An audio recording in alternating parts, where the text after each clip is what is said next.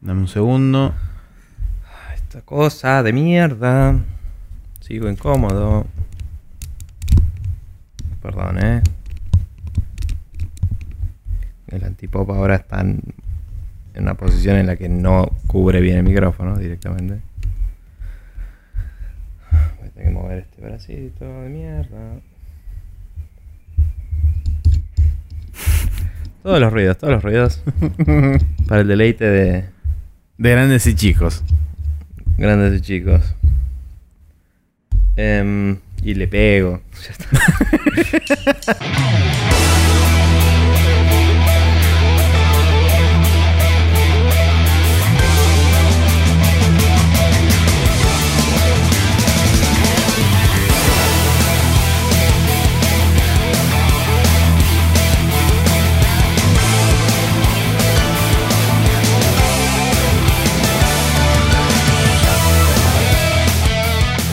Buenas, buenas gente, ¿cómo les va? Estamos una vez más acá en Spreadshot News Podcast, en esta ocasión el episodio número 277. Mi nombre es Nicolás Viegas Palermo y estamos como siempre con el señor Maximiliano Carrión del otro lado. ¿Cómo estás, Maxi? Eh, con un día de mierda porque ya empezó a hacer calor, el calor feo, no el calor lindo. Eh, llovió hace un rato, o sea que está todo húmedo, horrible, pero a mí no me Sí. importa porque yo estoy contribuyendo al calentamiento global con mi aire acondicionado prendido. Entonces Ajá. se van todos a la mierda. Eh. Y quiero mandarle un saludo a una estación muy noble, particularmente a la primavera de 2017, que ha sido una estación muy duradera, mucho más duradera de lo que todo el mundo hubiera previsto. Así Sí. que eh, mis respetos y mis saludos a primavera 2017 will be missed. Eh, Sí. Pero digamos que fue, fue competente con su accionar durante estos tres meses, casi tres meses, que debería haber durado la primavera y los duraron efectivamente. Está muy bien. Eh, sí, la verdad que otros años la primavera ha eh, sido sometida por el calor horriblemente destructivo y eh, tiránico. Sí. Pero resistió fuertemente al invasor todo lo que pudo. Así que- Exactamente. Así fue. Bien, eh, estamos listos, diría, para agradecer a la gente. Estamos Eh, Sí, señor. Eh, No sé, después de todo a- ese transformismo y todas esas cosas raras que sucedieron antes Sí. de todo esto, Estuve acomodando el micrófono como media hora. Eh, ahora me doy cuenta encima que está un poco bajo, así que estoy como arqueándome en vez de tipo, subirlo un poquito más. Pero bueno, no, no será importa. Solucionado en breves instantes. Bien, eh, vamos a agradecer al señor Marce Grosa, a Ale Kawok, a Neko Bakiani, a Rorro Sistaro, a Erma Hicks, a Pyro y a eh, de Persona No Se Cae y a Jorge Peiret, entre otros, por habernos contactado en Twitter, Facebook, etcétera. Eh, y nada, Rorro Sistaro en particular compartió nuestro podcast junto con muchos otros, eh, Sí. recomendándoselo a la gente que quiera arrancar podcast. Y ese tweet eh, ha sido retuiteado y fabeado por mucha gente. Gracias por la difusión. Siempre no siempre es bienvenida, es la única forma que tenemos de llegar a otra gente porque la realidad es que no ponemos un banco en publicidad ni nada nosotros en particular, por lo menos no por ahora. Em, no sé si algún día pase. Y mm, nada, es una es lindo para llegar a nuevos horizontes y ver eh, si más gente nos empieza a seguir, eh, podemos empezar a quizás tener nuevos temas para discutir y nuevos enfoques en nuestro programa, ¿no? Eso Así es que correcto. Muchas sí. gracias por eso, Rorro. Y como Em, fue dicho por la cuenta oficial de Spreadshot News, nos humildece su comentario. Sí, eh, Eh, indeed. Así Em, que eso. Yo tengo un muy breve comentario de Neko que dice que el momento que lea el título del capítulo lo hizo muy feliz. Sí, a mí también me hizo muy feliz porque había escuchado mal y después escuché bien y después cuando lo estaba editando lo volví a escuchar dos o tres veces y me seguía riendo. Así Está que fue como que diversión garantizada o no le devolvemos nada porque no pagaron nada. Claro. Este, pero bueno, eh, me parece bien. Eh, por otro lado tenemos un comentario del señor Marcio Rosa que dijo eh, Necesito interrumpir mi escucha para decir que Rockman X4 es por afano mi favorito de toda la franquicia. Eh, y hubo una bre- un breve Sí. intercambio ahí sobre en cuál pasaba algo que tenía que ver con el Mega Man 0X y eso, que spoilers, digamos. Pero, mm, pero nada, sí, me había olvidado que eh, el 4 y el 5, em, que era el que tenía relación con el 0X, eh, fueron relativamente bien recibidos también. Y después es cuando empezó a ser medio cualquiera eh, la cosa. Ok. Pero bueno, em, nada, yo como no jugué todos, no lo tenía súper presente, pero, pero digamos en la opinión pública parece que el 4 y 5 también serían de los 4 y buenos. 5 serían válidos. Sí, eh, esos eran de PlayStation 1. El, en Super Nintendo estuvo del 1 al 3, nada más. Que yo Ok. sé- no sé si el 3. 1 y 2. El 3 tenía cinemáticas el que jugué yo. No sé si estuvo sin cinemáticas en SNES y después le agregaron. Mm, No te sabría decir. Porque eran realmente. animadas tipo anime. Claro. Pero bueno, eh, Maxi, ¿cómo hace la gente para contactarnos si así lo deseasen? Eh, pueden, por ejemplo, escribirnos un correo electrónico a spreadshotnews.gmail.com donde nosotros recibimos ahí todo lo que sea feedback largo, todo lo que sea, por ejemplo, tópicos o temas de discusión o preguntas que nos quieran hacer o disparadores que nos quieran mandar para diferentes temas de discusión o cosas que quieran de las que hablemos. Eh, o mismo también para simplemente contarnos qué onda su vida y todas esas cosas, este, como a veces sucede que nos mandan mails kilométricos diciendo un montón de cosas. Nosotros lo leemos también y en caso de que no quieran que sea leído al aire, lo contestamos por privado. Eh, si no, también, por ejemplo, pueden pasar por facebook.com barra News, que es nuestra fanpage, donde además de estar todas las semanas el podcast posteado y pineado arriba de todo, donde pueden escribir y dejar comentarios, como por ejemplo lo hicieron Neko Bakiani y Marcio Rosa. También además aparecen las noticias de la semana, aparecen los posteos de este, nuestro canal de YouTube, así que por ahí pueden seguir básicamente todo lo que es semana a semana el, el trajín de, el Spreadshot News verso. No sé por qué lo dije así, no me preguntes, es sábado. Em, Perfecto. Y para la gente que quiera este, divagar por eh, Twitterlandia, pueden pasar por arroba Spreadshot News y también comunicarse a través de esa vía. Ahora con 280 caracteres va a ser mucho más fácil quizá enunciar algo que se pueda leer y no sea... ¿Eh? Y este, no se entienda absolutamente nada de lo que están diciendo. Bien. Eh, bueno, vamos a entonces pasar al eh, downloading, donde hablaremos de los juegos que estuvimos jugando esta semana.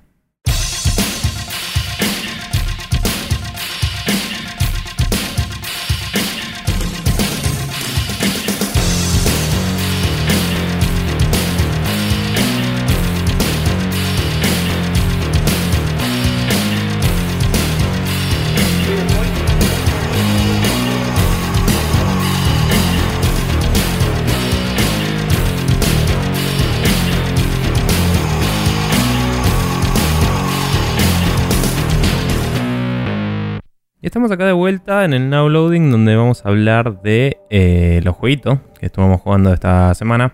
Eh, Ujú. Si te parece, arranco por eh, uno que estuve jugando Recién. Eh, el, Injustice, el Injustice 2 eh, lo tenía, no lo había arrancado y dije, ah, voy a ponerme a jugar el modo historia. Cuando pones single player te recomienda primero jugar el tutorial. Dije, bueno, qué paja, pero dale, porque si no puede que se me complique. Eh, te da un buen rundown de todo lo que es el, el- las distintas formas de hacer eh, algunos cancels y, y cosas que son relativamente avanzadas para alguien que le gusta mashear botones, por ejemplo. Em, Ok. eh, entonces me pareció que es un tutorial bastante sensato, aunque medio cuadrado y como hace esto, lo haces y te dice seguir al siguiente o volver a intentar. Y es como, bueno, ok, súper profundo tutorial. Y va uno por uno por todas las cosas que puedes hacer en el juego. Em, algunos combos y eso, todo empezás con Batman porque es el primer personaje con el que vas a jugar en la historia, digamos. Em, y nada, me pareció apto y útil, ponele. Sí. Eh, en general, NetherRealm hace buenos tutoriales.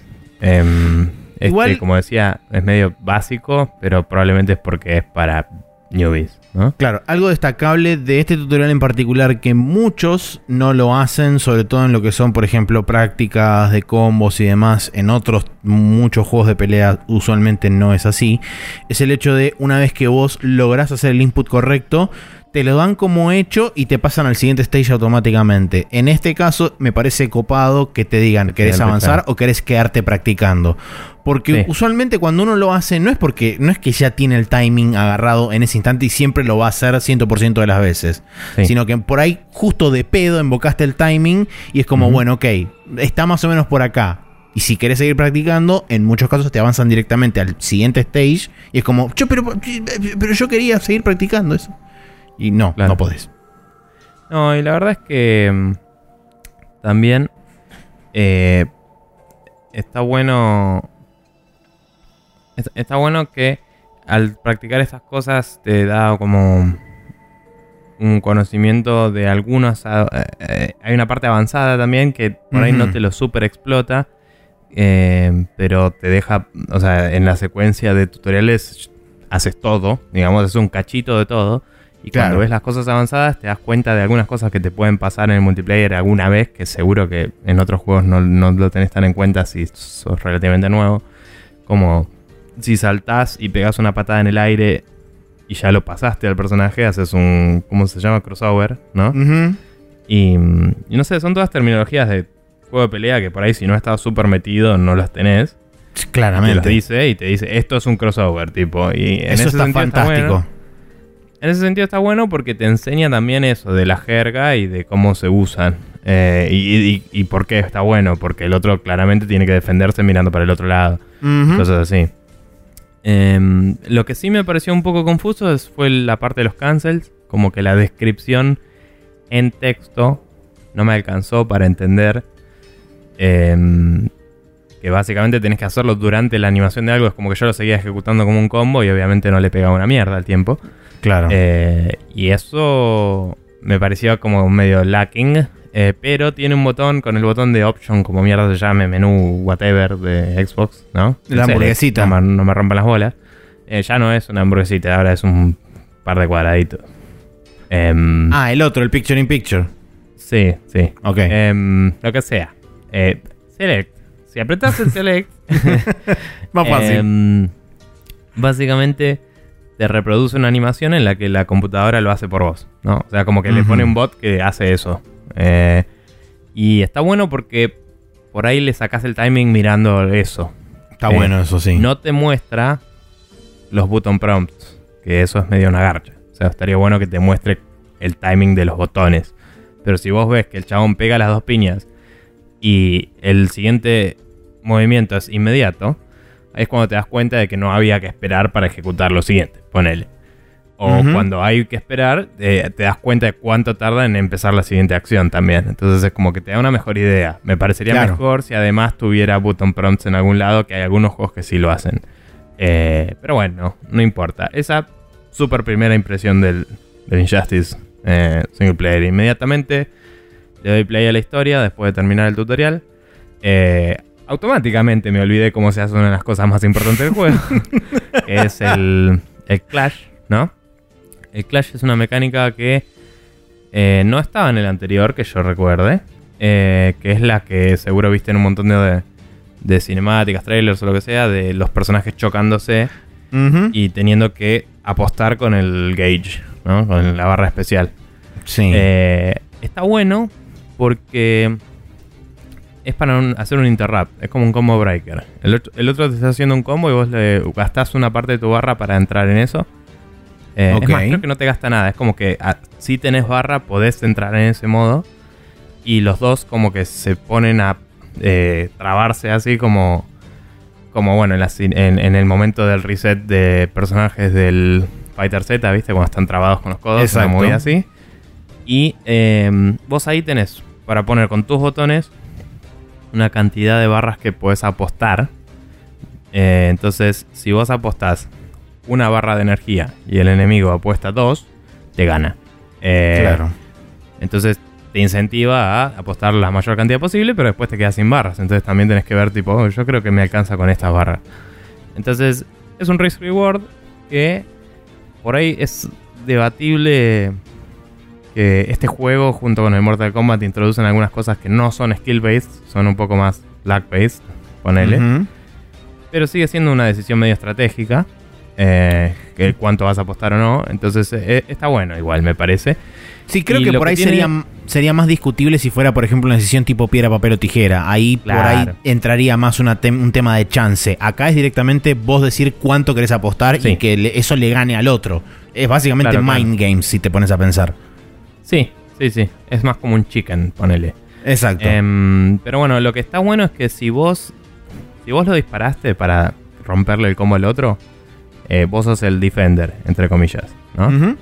Entonces, si vos ganás ese, ese betting, esa apuesta, eh, como defensor, en vez de hacerle daño al otro, lo que haces es recuperar vida.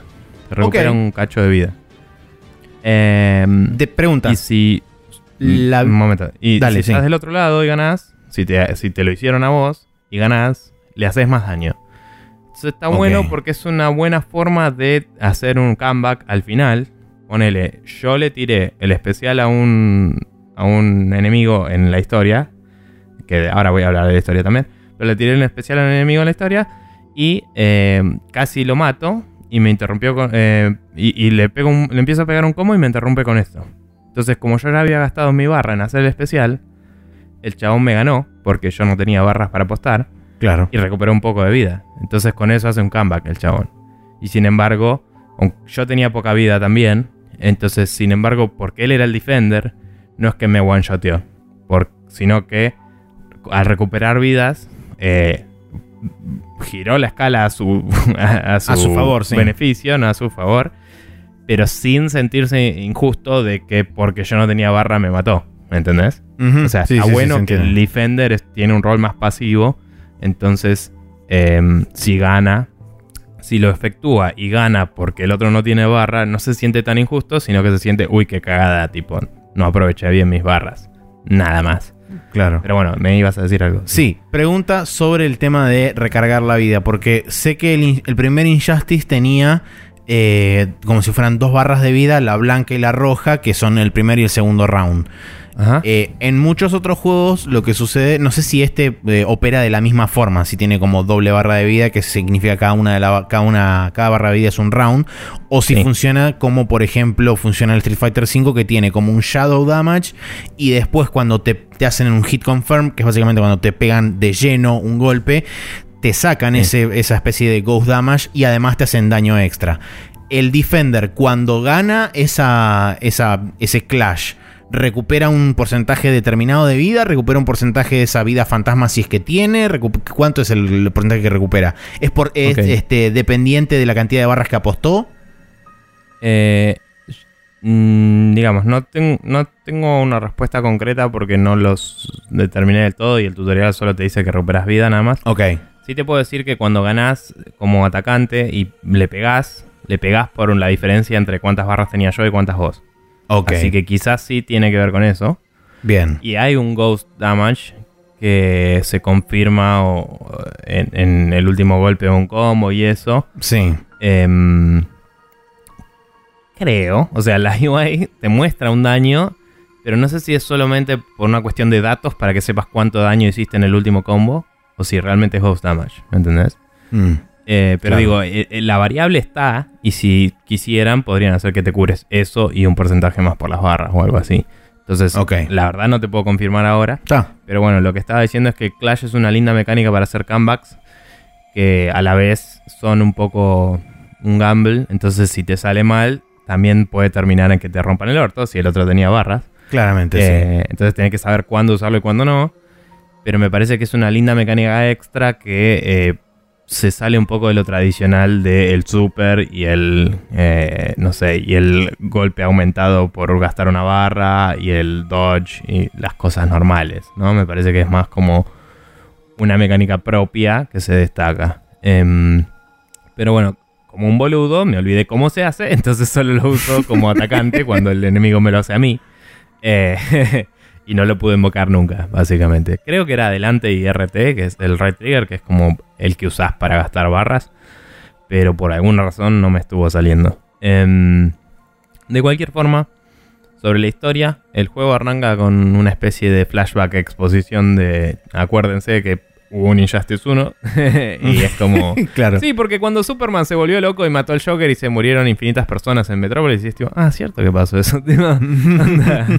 Eh, no era un spoiler si no jugaron el 1, es lo primero que pasa en el juego. Em, pero bueno, nada, entonces es como. eh, te cuenta eso así en un flashback. Eh, te, te cuenta eso en una exposición de Bruce Wayne en una especie de corte que. en una especie de conferencia de prensa así que no tiene sentido y no se explica.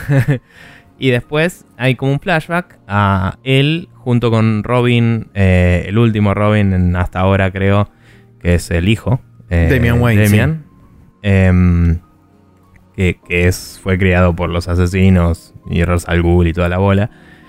Es ellos dos yendo al Arkham Asylum porque Superman está yendo a ejecutar a todos los chabones, básicamente, porque se volvió super facho. Em, Está muy y esto bien. como que es antes del Injustice 1, ¿no? En el principio de ese, de ese conflicto. Entonces vos vas, peleas contra.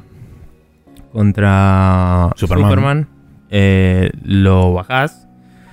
eh, o sea, en realidad primero peleas un par con, eh, peleas contra un par de chabones buscando a Superman. Eh, peleas contra la Mujer Maravilla que está de su lado. Un par de cosas así. Eh, llegás, lo bajás a Superman. Y eh, aparece. Y tipo Damian como que te traiciona. Porque está más de acuerdo con matar a los chabones que no. Porque es medio asesino. Claro. Y, y se va con Superman. Y después vuelve al presente y dice, pero bueno, desde entonces ya lo atrapamos a Superman y está todo bien. y es como fin de la exposición. Claro. Em, pero bueno, te plantea el conflicto y te plantea que el hijo de Batman está del lado de Superman y un poco de dónde están los personajes y quiénes están alineados con qué, porque ya ves que la Mujer Maravilla está del lado de Superman y esas cosas. Eh, y de- inmediatamente después seguís la historia con otros personajes eh, que están del lado de Batman. Y como que sos el, el lado de los buenos, es el de Batman, ¿no? Entre comillas. Em, y de paso hay un poco de exposición de eh, que apareció en la cinemática de apertura, de que apareció Supergirl, que no estaba en el anterior. Y es como que es un personaje que para esta continuidad de tiempo es nuevo. Es como la gente no conoce a Supergirl. Apareció y la tienen oculta eh, la facción de Superman. Como que la entrenó la Mujer Maravilla y todo eso. Y no sé si siquiera si Superman sabe de su existencia o no. Eh, eso es lo que yo entendí hasta ahora. Por ahí en realidad sí se sabía, pero la historia Claro. te lo plantea como que Supergirl está escondida, ¿no? Y mm, todo eso está pasando, bla, bla, bla. De golpe está jugando con Green Arrow y Black Canary, que la verdad que me gustó bastante ese capítulo. Y hace algo interesante de que cada pelea te deja elegir entre uno de los dos y peleas con Ah. uno o con el otro. Entonces es como cubrime y vas y peleas con el, con el que dijo cubrime y el otro mientras está no haciendo nada, tipo, eh, tipo missing in action. Claro. Pero cuando termina, la cinemática es el otro ayudándote a hacer algo. Que seguro que hicieron las dos cinemáticas. O sea, el nivel de producción es ridículo, ¿no? Eh, está muy bien a nivel gráficos, muy bien a nivel cinemáticas. Está mucho más producido, ¿no? Se nota que no tienen que usar el motor de la pelea para la animación. Tienen animaciones motion captured y, y movimientos de cámara y cosas en escenarios que no son los de pelea, sino que está bien armada una cinemática Y- hecha y derecha. Unreal Engine. Sí, obviamente. Em, pero digo, se nota que lo pulieron al mango. Eh, en la Xbox One X eh, lo estoy jugando, no sé si lo había dicho. Y corre en 4K sin problemas. eh, ningún hiccup, nada. Y se ve muy lindo. Y es como, mira estas animaciones faciales. Porque cuando lo había mostrado la primera vez eran todas de cartón y fue donde le pusieron todo el presupuesto. Creo que todas las caras son bastante... Tiene un poco de Uncanny Valley, pero están bastante bien. Y la de... La de Green Arrow eh, y la de Black Canary sobre todo son increíbles. O sea, están zarpadas. Eh, hay algunas expresiones faciales que se ven medio como... Como se veían en el... Muy caricaturizadas. O exageradas. Eh, eh, En realidad no sé si tanto. Es como que por ahí se ven como que son capturadas de motion capture o de, de facial capture. Sí, ok, sí. Pero por el mismo canibalismo es como que se ven medio crudas. Como que decís, por ahí un animador haciendo a mano esto, como ponerle en el Witcher, Ujú. que haría menos raro. Porque acá es como que ves que modulan la boca y todo eso de una forma que es un modelo 3D haciendo eso y no una persona. Sí, se Em, entiende. Y no está mal, ¿eh? está bien, pero, pero me hizo acordar un poco Eh, no llegando a ese extremo, pero me hizo acordar un poco al L.A. Noir. Tipo, onda. Claro. los movimientos de tipo el chabón frunciendo el sueño y es como. Y es como. Y lo hubieras toqueteado un poquito y listo, en vez de hacer eso. Sí, es como que es demasiado real y el hecho de que sea demasiado real justamente hace que ah, vos te des cuenta que no, se, no es real.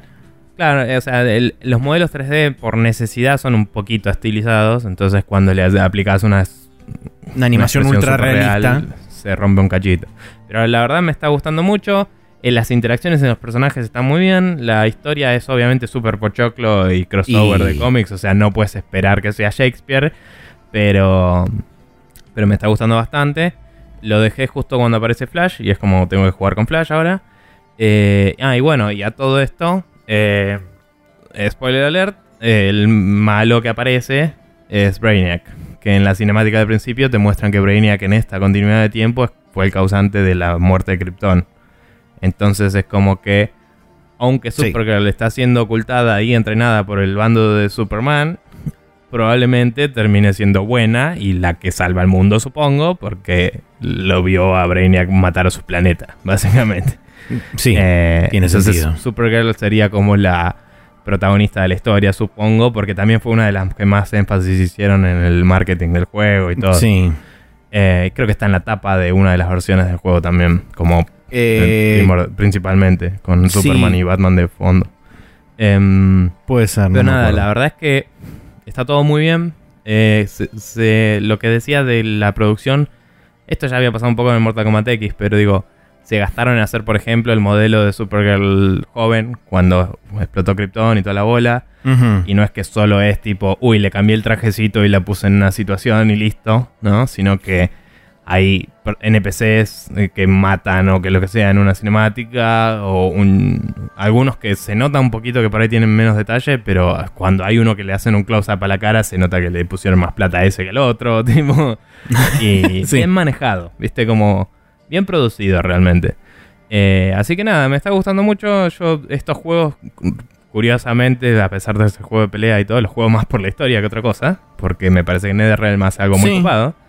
Em, y, es, y la mecánica me está gustando bastante, como para después jugar unas peleitas por ahí. Agarré un cable largo que tengo de red a ver si llegaba y pude conectarla a Xbox. Así que eso me va a aliviar algunos problemas que tenía de Wi-Fi medio esporádico. Em, y con suerte podré jugar unas peleas online eventualmente y reportar sobre eso. Eh, y también prepararme para el Monster Hunter cuando salga. Pero bueno. Em, nada. Eso fue hoy. Eh, tengo un par de juegos más, pero contame vos sobre el Ori, cómo va la cosa. Eh, seguí avanzando un poco más, llegué hasta, hasta lo que era el, segundo stage y, realmente mantengo lo que dije la semana pasada, es como que entras en...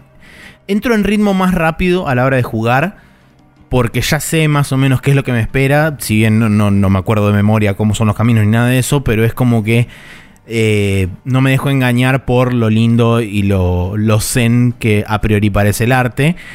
Y, y sí, ya se empiezan a notar, por ejemplo, algunas de las diferencias. Eh, que por lo menos que yo recuerdo así muy, muy vagamente, creo que reorganizaron de la forma que te van otorgando las distintas skills en las ramas, porque hay uno de los poderes que ya lo tengo habilitado, que no recuerdo tenerlo habilitado tan temprano en el juego, así que deben haber o intercambiado eh, algún poder de más adelante, o mejor dicho, algún poder de los, de los que estaban al principio con, con ese que estaba mucho más arriba en el árbol de habilidades. O, quizás simplemente lo, lo, corrieron abajo y desplazaron todo el árbol de habilidades un lugar hacia arriba, o no sé cómo hicieron, porque eh, es puntualmente es una habilidad como una suerte de air dash que el Air Dash yo lo destrabé casi al final, o sea, en, en, los, en, una de las últimas áreas. Y acá lo tengo casi al, no te digo al principio, pero eh, entrando en la segunda área, donde son cuatro en total, es como que estoy acercándome a la mitad del juego y ya tengo esa habilidad. Entonces fue como, che, pero... Sí, me parece que, y, de hecho, en esta área que estoy ahora este, estoy atravesando, el air dash es como bastante útil. Si bien se puede hacer traversing de otras formas alternativas, pero tenías que hacer mucho doble salto, mucho del teleport que haces con, la habilidad esa que te colgas de como unas, especies de, de, frutas que hay colgando, donde si vos te acercás puedes utilizar una especie de teleport que te dispara como catapulta hacia un costado. En cambio con el air dash es como que vas alternando entre esas dos o tres habilidades, entre el doble salto, el, el este y el air dash, y es como que te hace la navegabilidad de esa zona bastante más... Eh, o bastante menos frustrante, mejor dicho. O sea, ¿te parece que rebalancea un poco la. Sí, sin, sin, lugar a dudas. Para bajarle la frustrancia, digamos. Sí, sí, sí, sí, em, totalmente. ¿Y pasaste la famosa parte del agua o todavía no? Sí, la parte del agua es el primer, digamos, reto de habilidad que tiene el juego. Y, em, ahí ya tenías esta habilidad, te sirvió de algo. No, no la, eh, habilidad esa está, eh, está, digamos, bloqueada por. Necesitas dos puntos de habilidad, que es la primera habilidad que te dan con dos puntos. Y hasta ese momento es como que venís juntando de a uno y venís más o menos destrabando. Yo por lo menos siempre voy destrabando eh, nivelados los tres árboles de habilidad que son uno para los save points y la cantidad de, vida que te recuperan esos save points que los puedes crear a mano, o sea, los puedes seguir creando a mano. Que eso es algo también que al haberlo empezado a jugar de vuelta lo tengo mucho más presente a la hora de, por ejemplo, llegar a, una habitación donde claramente hay habilidad, hay, tengo, envuelve habilidad de saltar y qué sé yo, es como automáticamente sin pensarlo ya eh, eh, creo el checkpoint ahí entonces no tengo que rejugar, ponerle media hora como me pasaba así bastante antes. Eh, la primera vez que lo jugué, me pasaba muy mm. seguido de perder progreso por el simple hecho de no, no crearme el save point. Em, entonces es como que. rama de habilidad. Claro. Eh, una de las ramas de habilidades es esa de los save points. La segunda es la de, la de ataques con un orbe que vos obtenés al principio del juego que dispara rayitos. Y la tercera. Claro, exactamente. Eh, y la tercera es este justamente la rama de habilidades que te van como tuiqueando o, em, o dándote pequeños, eh, pequeños extras a las habilidades innatas de Ori. Por ejemplo, cuando hay una de las habilidades en esa rama que es cuando haces el, el Ground Stomp tira un área of effect que además de dañar en el lugar, daña alrededor tuyo, cosa que no hace cuando el nivel lo obtenés. Eh, el Air Dash también eh, lo puedes obtener, creo, una versión. No, no sé si el, iconito es el. Ah, aparentemente el iconito es el mismo, pero por lo que entendí es como que tenés un primer Air Dash ahora y un Air Dash más avanzado arriba de todo. Entonces, Ahora que lo pienso, quizás lo que hicieron fue subdividir el AirDash en dos opciones y te dan como una primera parte para poder hacer relativamente más simple algunas cosas y es como que el AirDash completo, como te lo dan al principio en el, o como te lo dan al final en el, juego original, lo tenés recién en ese momento y tenés el, el 100% de la habilidad cerrada en ese momento donde la necesitas. Em, pero bueno, ya todo esto te, ¿Te costó más o menos el lavarte el agua? me, costó, me costó menos intentos, mm, eh, me frustré bastante menos porque justamente lo estaba encarando de otra forma. Y además una de las cosas que pasaron que no me habían pasado la primera vez es que cuando, cuando entras en el ritmo de, de justamente ir pasando de un lugar al otro y poder treparte a la pared y qué sé yo, en determinado momento dije, me voy a arriesgar porque hay como una especie de power-ups como sueltos medio como eh, fuera de lo que sería el, camino principal. Para un poco hacerte perder tiempo y otro poco, si tenés habilidad y te sobra el tiempo, puedes arriesgarte y ver qué onda. Eh, con, hay tres, me arriesgué con uno solo y lo pude agarrar. Y entonces fue como, ah, bueno, eh, de, algo sirvió todo lo que sufrí en su momento. de volver porque, a Claro, en realidad tampoco es que lo sufrí tanto, de nuevo, repito, por el simple hecho de que sabía lo que venía, me lo esperaba y dije, bueno, claramente acá voy a estar un rato porque de una no me va a salir, a pesar de que llegué bastante lejos el primer intento y fue como, ay, e-, esos son los momentos, viste, donde le pifias por medio milímetro y es como, ah, si hubiera saltado un cuarto de segundo después. Eh, eso me pasó la primera vez. Después de eso perdí como siete veces seguidas y fue como, bueno, sí, claramente esto va a suceder. Y después lo gané. Em, pero sí, no, la verdad que lo, estoy pasando bien. Lo utilizo, aunque suene rarísimo esto y suene totalmente a contramano de lo que vengo diciendo hasta ahora, lo utilizo como juego de relax. Es como me meto y juego un rato, no- por ahí juego, no sé, media hora. y- Claro, sí. Es como que entro en, en modo memoria muscular. lo- lo- los dedos entran en un modo memoria muscular y empiezan a hacer cosas solos. Eh, y es como que reaccionan más que nada los dedos al, al, al feedback visual que le dan a mi cerebro. Y así es como pasan las cosas. De repente. Está muy bien. Y llego a un lugar y digo, ah, mira qué loco, hice todo eso. O por ahí hay días que estoy trabado en la misma parte y es como, bueno, hoy no es el día. y lo cierro y me pongo con otra cosa. Está muy bien. Em, no sé si tenía otra pregunta Lea para esto, así que si querés podemos pasar. eh, Pasamos, si querés, al este, anteúltimo, para al Overwatch. Sí. Em, el Overwatch jugué un poco que no había jugado hace antes de que lancen al último personaje. Así que eh, primero jugué un poco el modo de de Navidad. ¿Del evento que está ahora? el- el- o sea, el, sí, el, evento de las holidays. Eh, jugué el modo que, que hay en, el, en la parte de arcade, que es eh, todos juegan con Mei y, y tienen que uno con- juega con Winston. Winston. Sí. Entonces son 5 contra 1. y eh, el Winston tiene que agarrar en el mapa varios cachos de carne. Y cuando comiste 4 te tira el ulti automáticamente por un tiempo limitado. eh, y con ese ulti puedes cagar a trompadas a todos los demás. Los haces de Hmm. mierda. Está rebufeado. Están tweakeados los valores también para que no sea idéntico al ulti normal, ¿no? Claro. Eh, es bastante one-shotero. Eh, o en un par de golpes, digamos, los matas a todos. Y todas las maze lo que tienen es que les cambiaron el ulti, que normalmente es un robotito que congela en área. Y ahora pasa a ser una trampa de oso, que es como el- una habilidad del Junkrat. Eh, un poco más grande quizás y como más efectiva. Eh, pero bueno, eh, la idea es que vos tenés que cazar al Yeti y el Yeti tiene que bajar a todo el equipo. Y si tiene un tiempo límite, entonces si no lo llegaste a cazar, eh, me parece que gana el Yeti.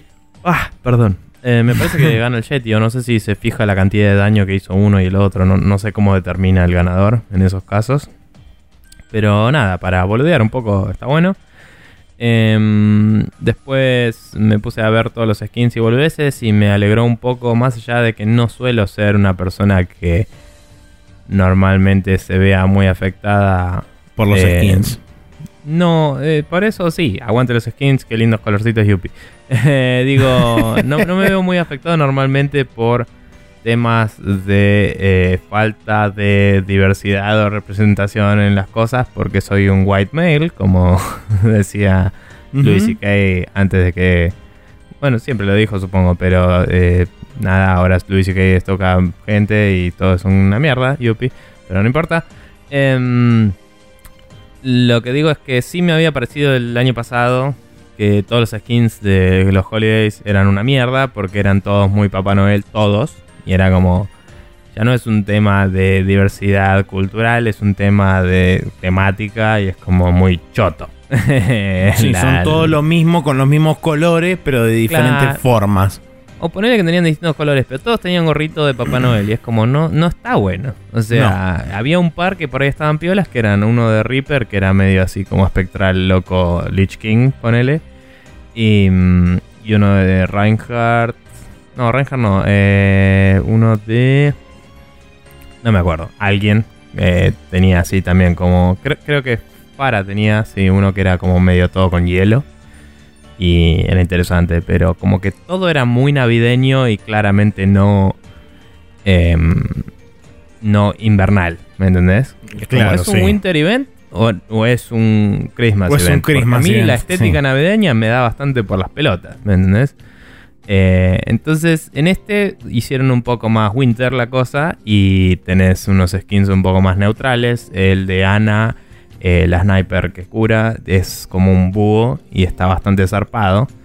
Eh, o sea, como que tiene una armadura que tiene una estética basada en un búho, entonces tiene una máscara medio tecnológica loca con forma de búho y unas garras y boludeces. Y el del el del Soldier eh, es como si fuera un soldado lleno de. de. como una armadura completa y como que tiene algunas cosas medio azules y detalles que lo hacen parecer como que está preparado para el frío, digamos. Sí. Eh, supongo que la gracia del chiste sería Winter Soldier, ¿no? Pero bueno. Em, nada, la verdad es que digo, es un poco más interesante para mí visualmente, porque el otro todos eran gorrito y es como, ah, qué lindo, yupi. Em, y mm, fuera de eso, jugué un poco con la más reciente personaje, Moira, eh, que es una especie de Lich, digamos, en cómo funciona. Eh, tiene habilidades que curan y que dañan, pero el daño es más como que drena vida, más que nada. Entonces vos eh, con la habilidad de curar tenés una cantidad de carga que vas gastando para curar a tus compañeros. Y cuando licheas vida a los enemigos, recuperas esa carga mucho más rápido que si la recuperas pasivamente. Eh, o sea, si te quedas quieto, se va, o sea, digo, si dejas de usarlo, se regenera ese, ese tanque. Pero si le chupas la vida a un enemigo, que eso es gratis, digamos, puedes apretarle el botón todo lo que quieras, no, no tiene una carga, em, te rellena rápido ese tanque. Entonces, como Claro. que le estás chupando la vida para después poder curar a otra persona. Esa es la habilidad base, es tipo clic izquierdo y clic derecho, uno cura, el otro eh, ataca. Y después tenés otra habilidad que tira una esfera que rebota, que cuando la vas a tirar, apretás el botón y podés elegir una esfera que rebota que cura o que ataca. Y entonces vos la tirás, flota por el nivel en dirección así, en trayectoria en la que estabas apuntando, y rebota contra la geometría del nivel y puede volver o puede irse para otro lado, depende de si lo estás pegando en ángulo o lo que sea. Entonces está bueno porque puedes asomarte en una esquina y tirarlo onda para que rebote en un pasillo y vaya para adelante. Y todo lo que está en el camino lo va a atacar. Eh, no estoy seguro cómo funciona, pero hay algunas cosas que lo hacen frenar en el aire aparentemente.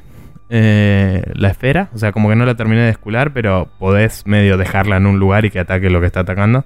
ok. No sé si, no sé si es un tema de que solo tiene un rebote y cuando choca contra algo más frena o cómo funciona. Em, pero tengo que descularlo del todo eso. Eh, pero bueno, está bueno porque po- cuando están todos tus amigos pusheando, digamos, puedes mandar una orbe que cura. eh, y durante unos segundos cura bastante a todos los que están en el área. Y medio que puedes tirarlo y ocultarte y no exponerte demasiado al daño mientras que ayudaste a tu equipo a avanzar, ¿no? Eh, o viceversa, puedes tipo joder al equipo enemigo cuando ellos avanzan y volver. Eh, sí. Hablando de volver, la habilidad de movimiento es como un eh, dash que es que te hace etéreo. Es como eh, dasheas, ponele, por decir algo, 4 metros. No, no es una guasada de distancia.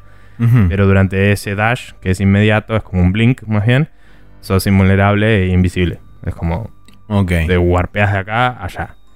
Y, Medio como la habilidad de Tracer. Mm, So, la de Tracer es como que. mm, Volvé. eh, la, la de Tracer es un dash, pero te muestra con unas líneas a dónde fuiste. Ah, ok. Acá es más como un desaparecer. Claro, desaparece Eh. acá y aparece acá. Listo. Claro. Eh, y sirve también para. O sea, si, si te expones, eh, tenés poca vida, entonces. Si te Sí, sirve para perder el rastro, o sea, para que vos, el, enemigo pierda el rastro tuyo. Sí. Si, te expones, puedes claramente tipo tirar la bola del ataque y desaparecer. Y ellos no saben si fuiste para un costado, para el otro o para atrás. Eh, entonces no saben exactamente dónde estás.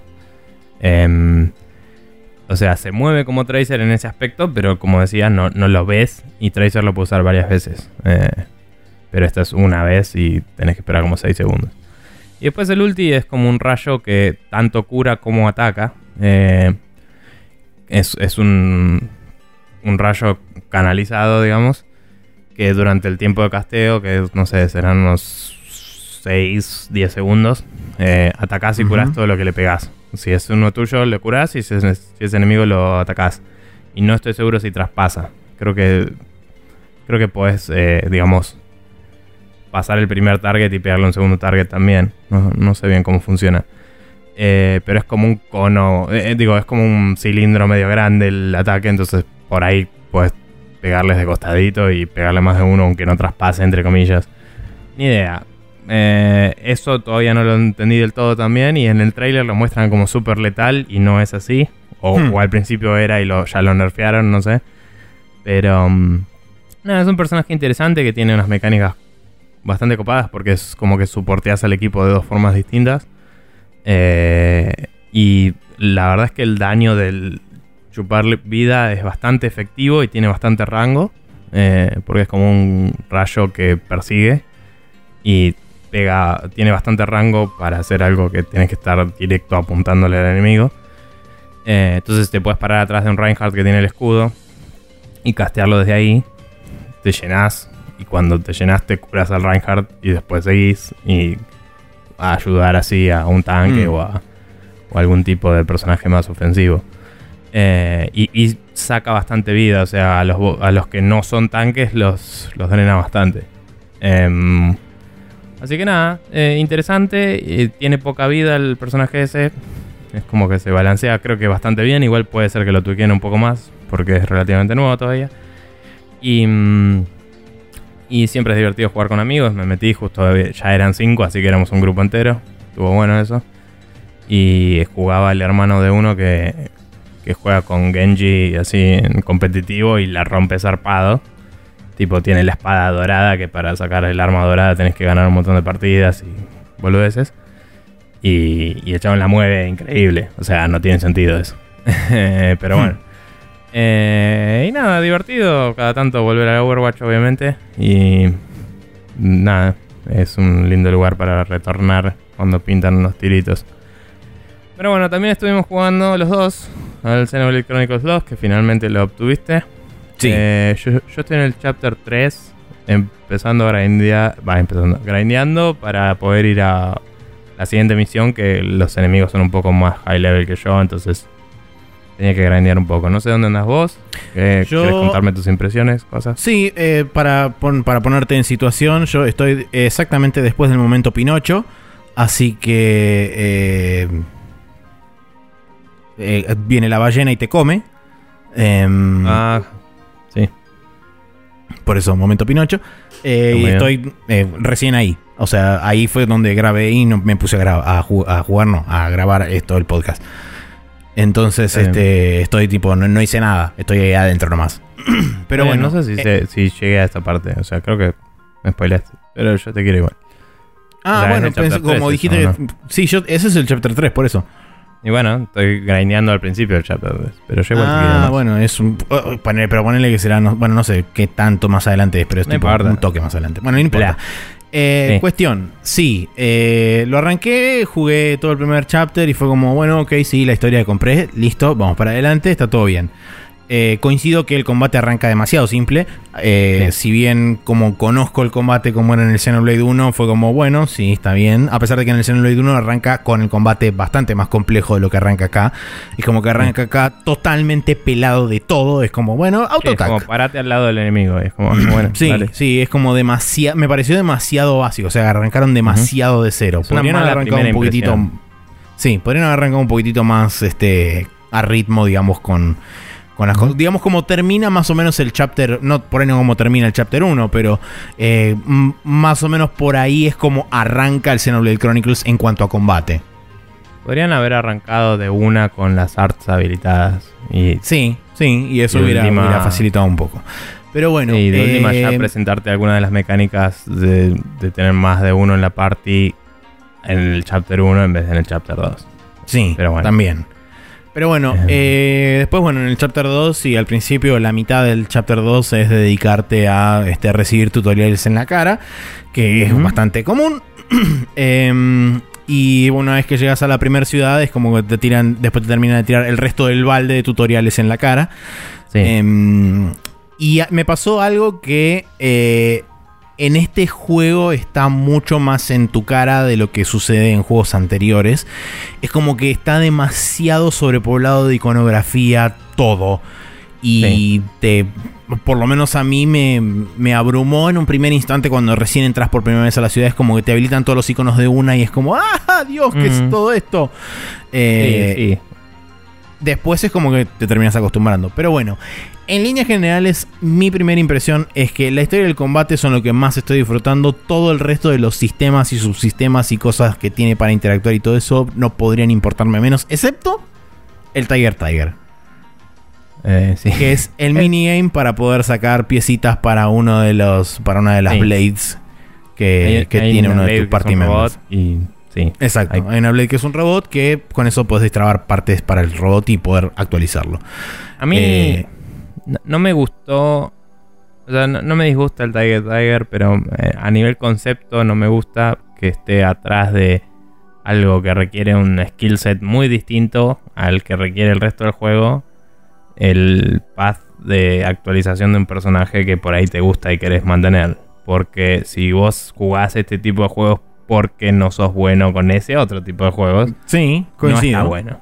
Eh, yo soy mediocre en ese tipo de juegos y también es como que eh, estoy al punto, o sea, en este momento por ahora no tengo muchos personajes, pero digo, eh, digo, si dependo de esto para actualizar este personaje, tal vez no quiero usar este personaje. O sea, entonces Sí, sí, es sí, como... perfectamente En ese sentido me parece medio choto. Me gustaría que hubiera otras formas aparte de esa de obtener esos recursos de última y que esa sea como la default, pero puedas optar no usarla si querés o algo así. Bueno, Em, Eso me pasa a mí con, por ejemplo, el sistema de gachas para obtener las blades.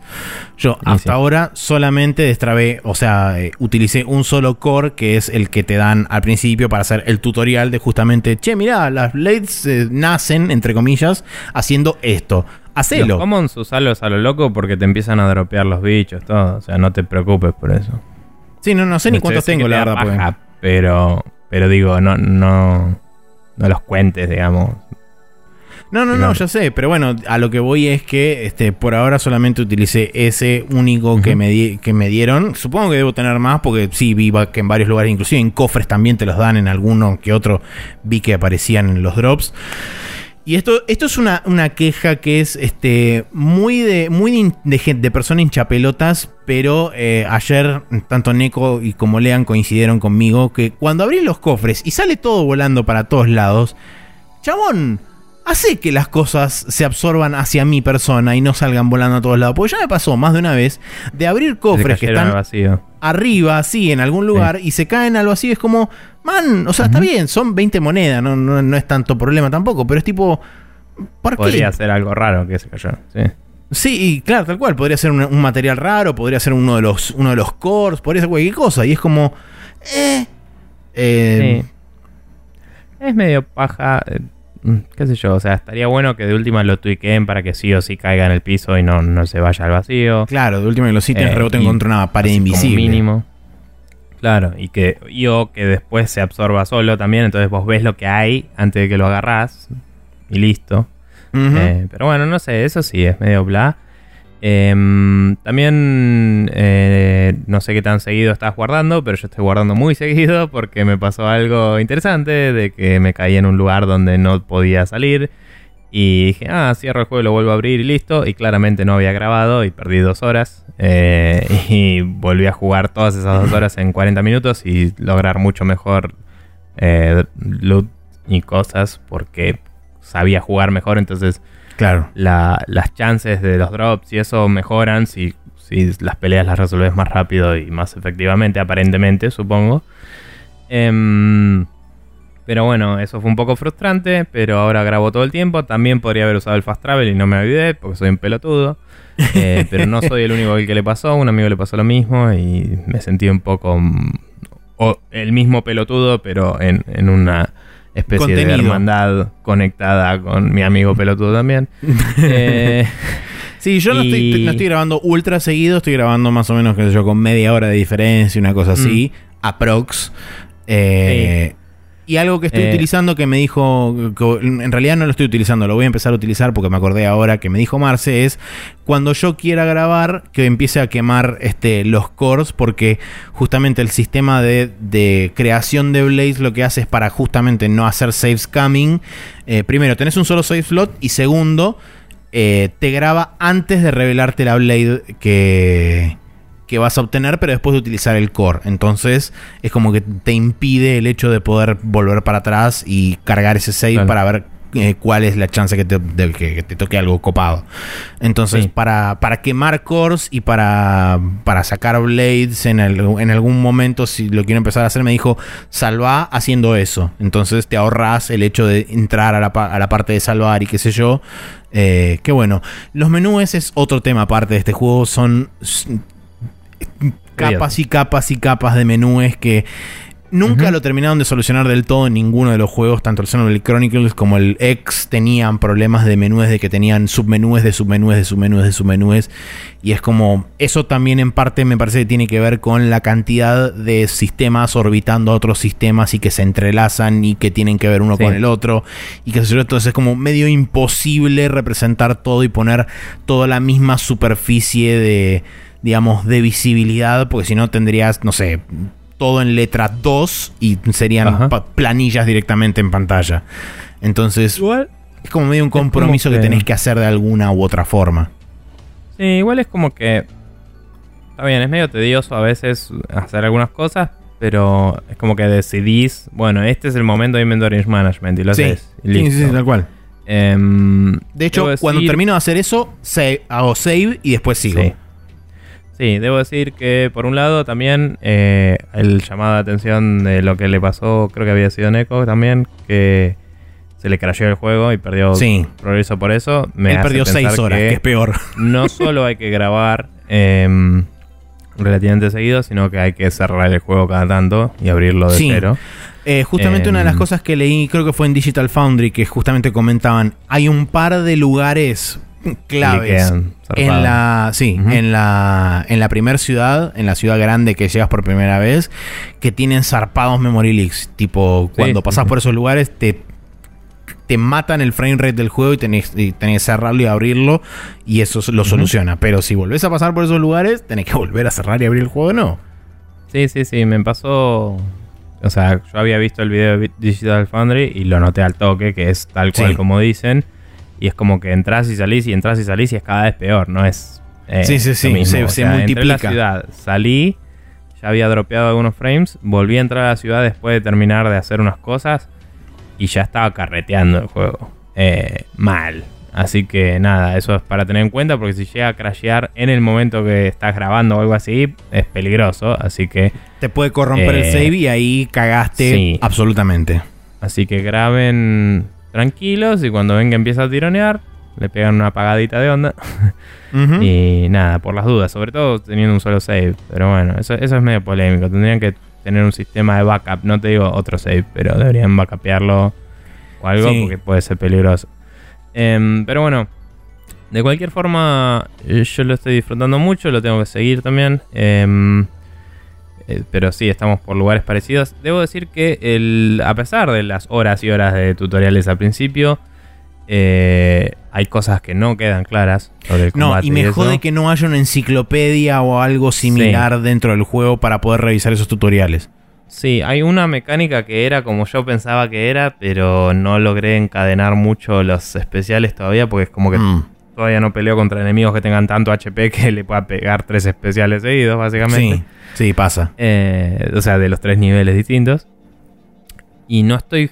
Mi, personaje no bailea tan rápido eh, el stats de. Digo, el, especial como para hacerlo. Para eso tenés que subir la destreza, ¿no? Para que el personaje tenga eh, más rápido de acción.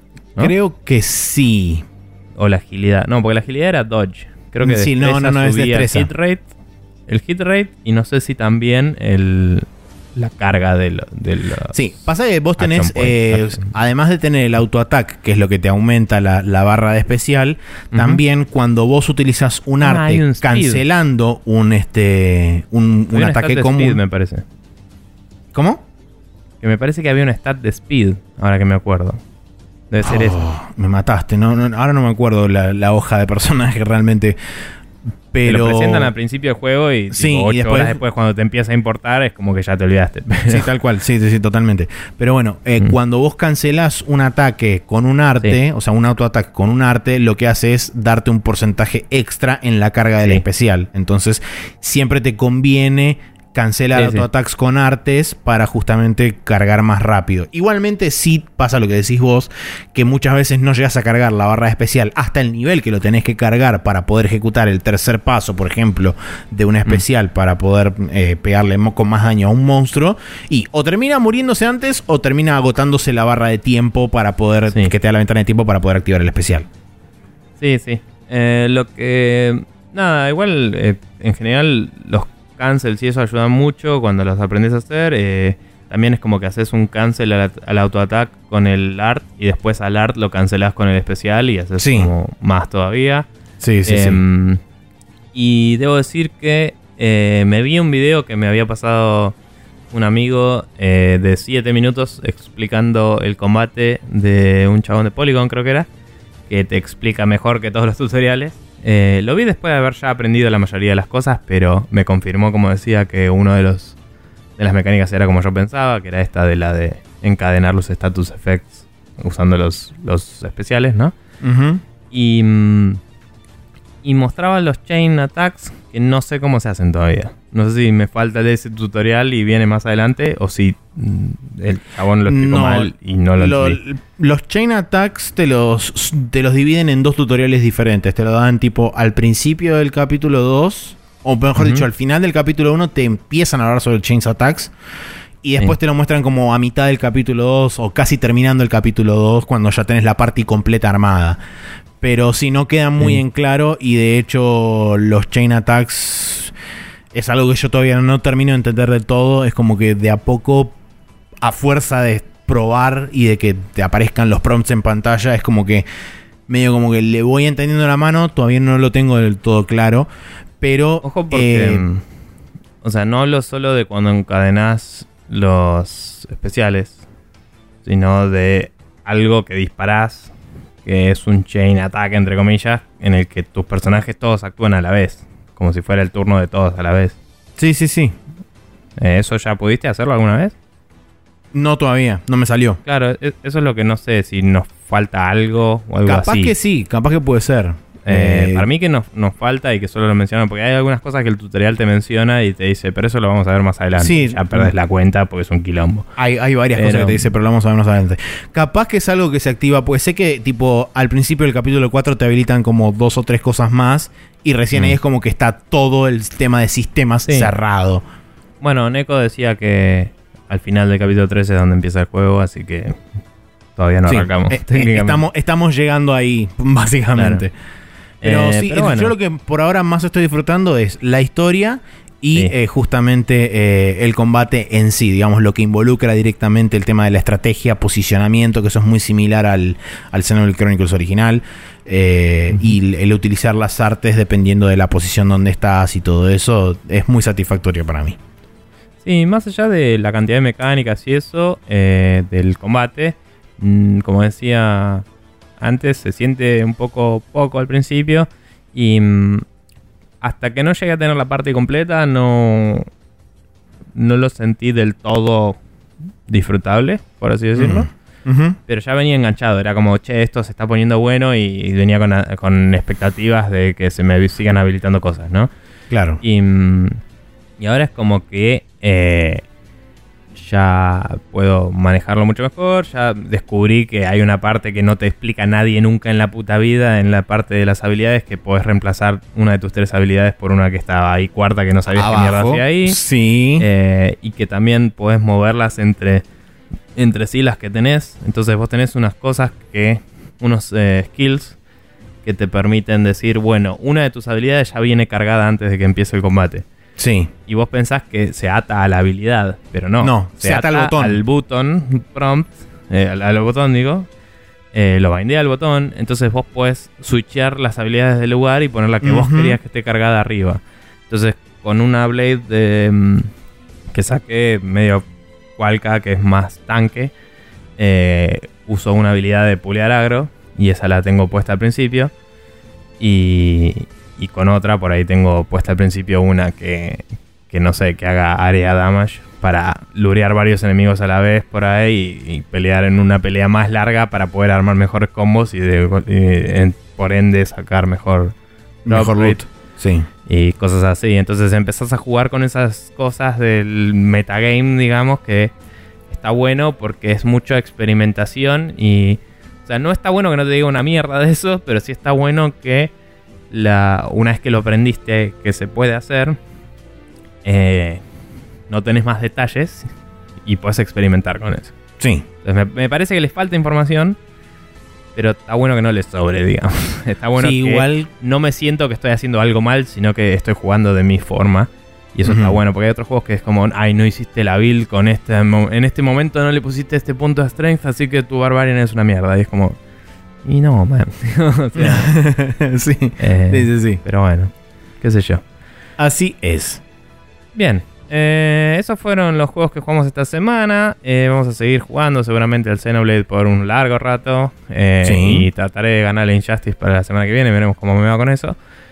Em, pero nada, ahora es momento de eh, pasar El calendario. al Así Eh, es. así, unexpectedly.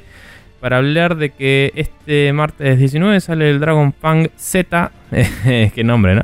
Eh, Sí. The Rose and the Dungeon of Time eh, para Nintendo Switch. El Defunct para PlayStation 4 y Xbox One. Life is Strange Before the Storm, eh, episodio 3, eh, para Windows, PlayStation 4 y Xbox One. El jueves tenemos el Blossom Tales de Sleeping King para Switch. El Tiny Metal para Windows, Switch y PlayStation 4, que es un juego bastante Advance Wars, por si no lo unás. Eh, el Advance Wars a mí me encantó zarpado. Este, la estética más o menos me copa, pero dicen que está bastante bueno, así que si te interesa, chusmealo. Eh, un juego Tactics, eh, eso. Bien. Em, y el día lunes 25 sale el Style Savvy eh, Styling Star para 3DS, que no tengo la puta idea que es, pero suena a un juego de alguna especie de o peluquería o fashion show o algo es así. un juego de Bien, moda, oja. sí. Bien, perfecto.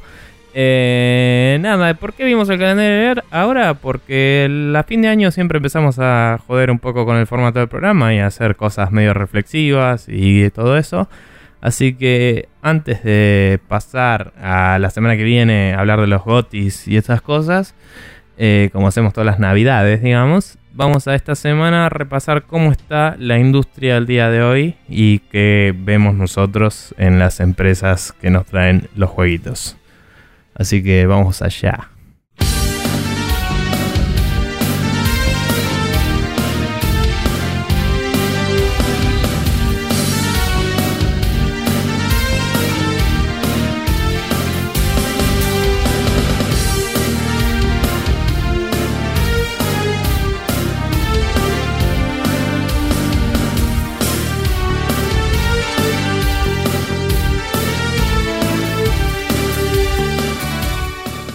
Estamos acá de vuelta en esta main quest de- del estado de la industria. Lo hemos hecho un par de veces antes, eh, a veces hablando de todas las industrias a la vez, las empresas a la vez, a veces separándolo en capítulos. Me pareció que no valía la pena separar en capítulos y comprometer tantos episodios a no tener noticias y programación regular. Así que vamos a hablar un poco de todo el día de hoy. Em, y vamos a arrancar por eh, en qué anda y cómo vemos a Microsoft el día de hoy eh, con lo que está haciendo, ¿no? Em, este año particularmente Microsoft puso mucho énfasis en, eh, por un lado, marketinear la Xbox One X. Em, digo marketinear porque quizás no sacó todavía una super cantidad de juegos super exclusivos ni nada, sino que solo trató de venderla y, vender la idea de la misma, ¿no? Em, y por otro lado, eh, poner énfasis en la idea de que los juegos de Xbox que te compras son tuyos y que mm, puedes jugarlos eh, en cualquiera de las plataformas y que la retrocompatibilidad vino para quedarse y tenés eh, cross-buy y crossplay disponible. No, no de todo, tristemente, pero es una movida que están promoviendo bastante que los juegos first party de ellos están implementando. Eh, y también eh, salió el, el Game Pass este año, que te permite jugar juegos eh, por una cuota fija por mes, lo cual es interesante también. Así que... mm, nada, es como que le están poniendo mucho énfasis a en nuestra consola en nuestro ecosistema de Xbox podés jugar todo lo que es Xbox, ¿no? Todo lo que tiene que ver con Xbox lo puedes jugar hoy en la consola que tenés. Y la consola que tenés, entre comillas, puede ser la consola base, la S, que es básicamente lo mismo, o la, la One X, que es el producto premium. Eh, y nada, es como que el mensaje es, eh, dentro del brand de Xbox, juega tu juego que quieras. Y me parece que más allá de que por ahí no tiene las mm, exclusivas más fuertes o el, mayor share del mercado en este momento, me parece que logró bastante comunicar esta idea a la gente y se reposicionó un poco en lo que es la mm, percepción del público como una marca un poco más fuerte. Eh, no sé si más fuerte, pero más... Eh, con, un prospecto un poco más atractivo, digamos, que antes. Eh, y básicamente habiendo dejado atrás hace rato toda la mierda del Always Online y eso, aunque muchas de las features estas requieren un poco de sí o sí tener internet y esas cosas, ¿no? Pero bueno, pasó un tiempo, más gente tiene acceso a mejor internet y hay cosas que están pasando que eh, alivian un poco el quilombo. Em, entonces nada, creo yo, desde mi opinión, que hoy la recepción del público a la marca de Xbox es un poco más positiva, que se lograron sacar ese, esa mala onda de encima y eh, están volviendo a ser una de las marcas influyentes y, competidoras en, las tres grandes, entre comillas, del mundo de las consolas. Eh, así que diría que fue un buen año para Microsoft en ese sentido. No sé si el mejor, pero claramente mejor que el año pasado, me parece. Sí. Mm, quizás sin lanzamientos súper relevantes, pero sí con un empuje de...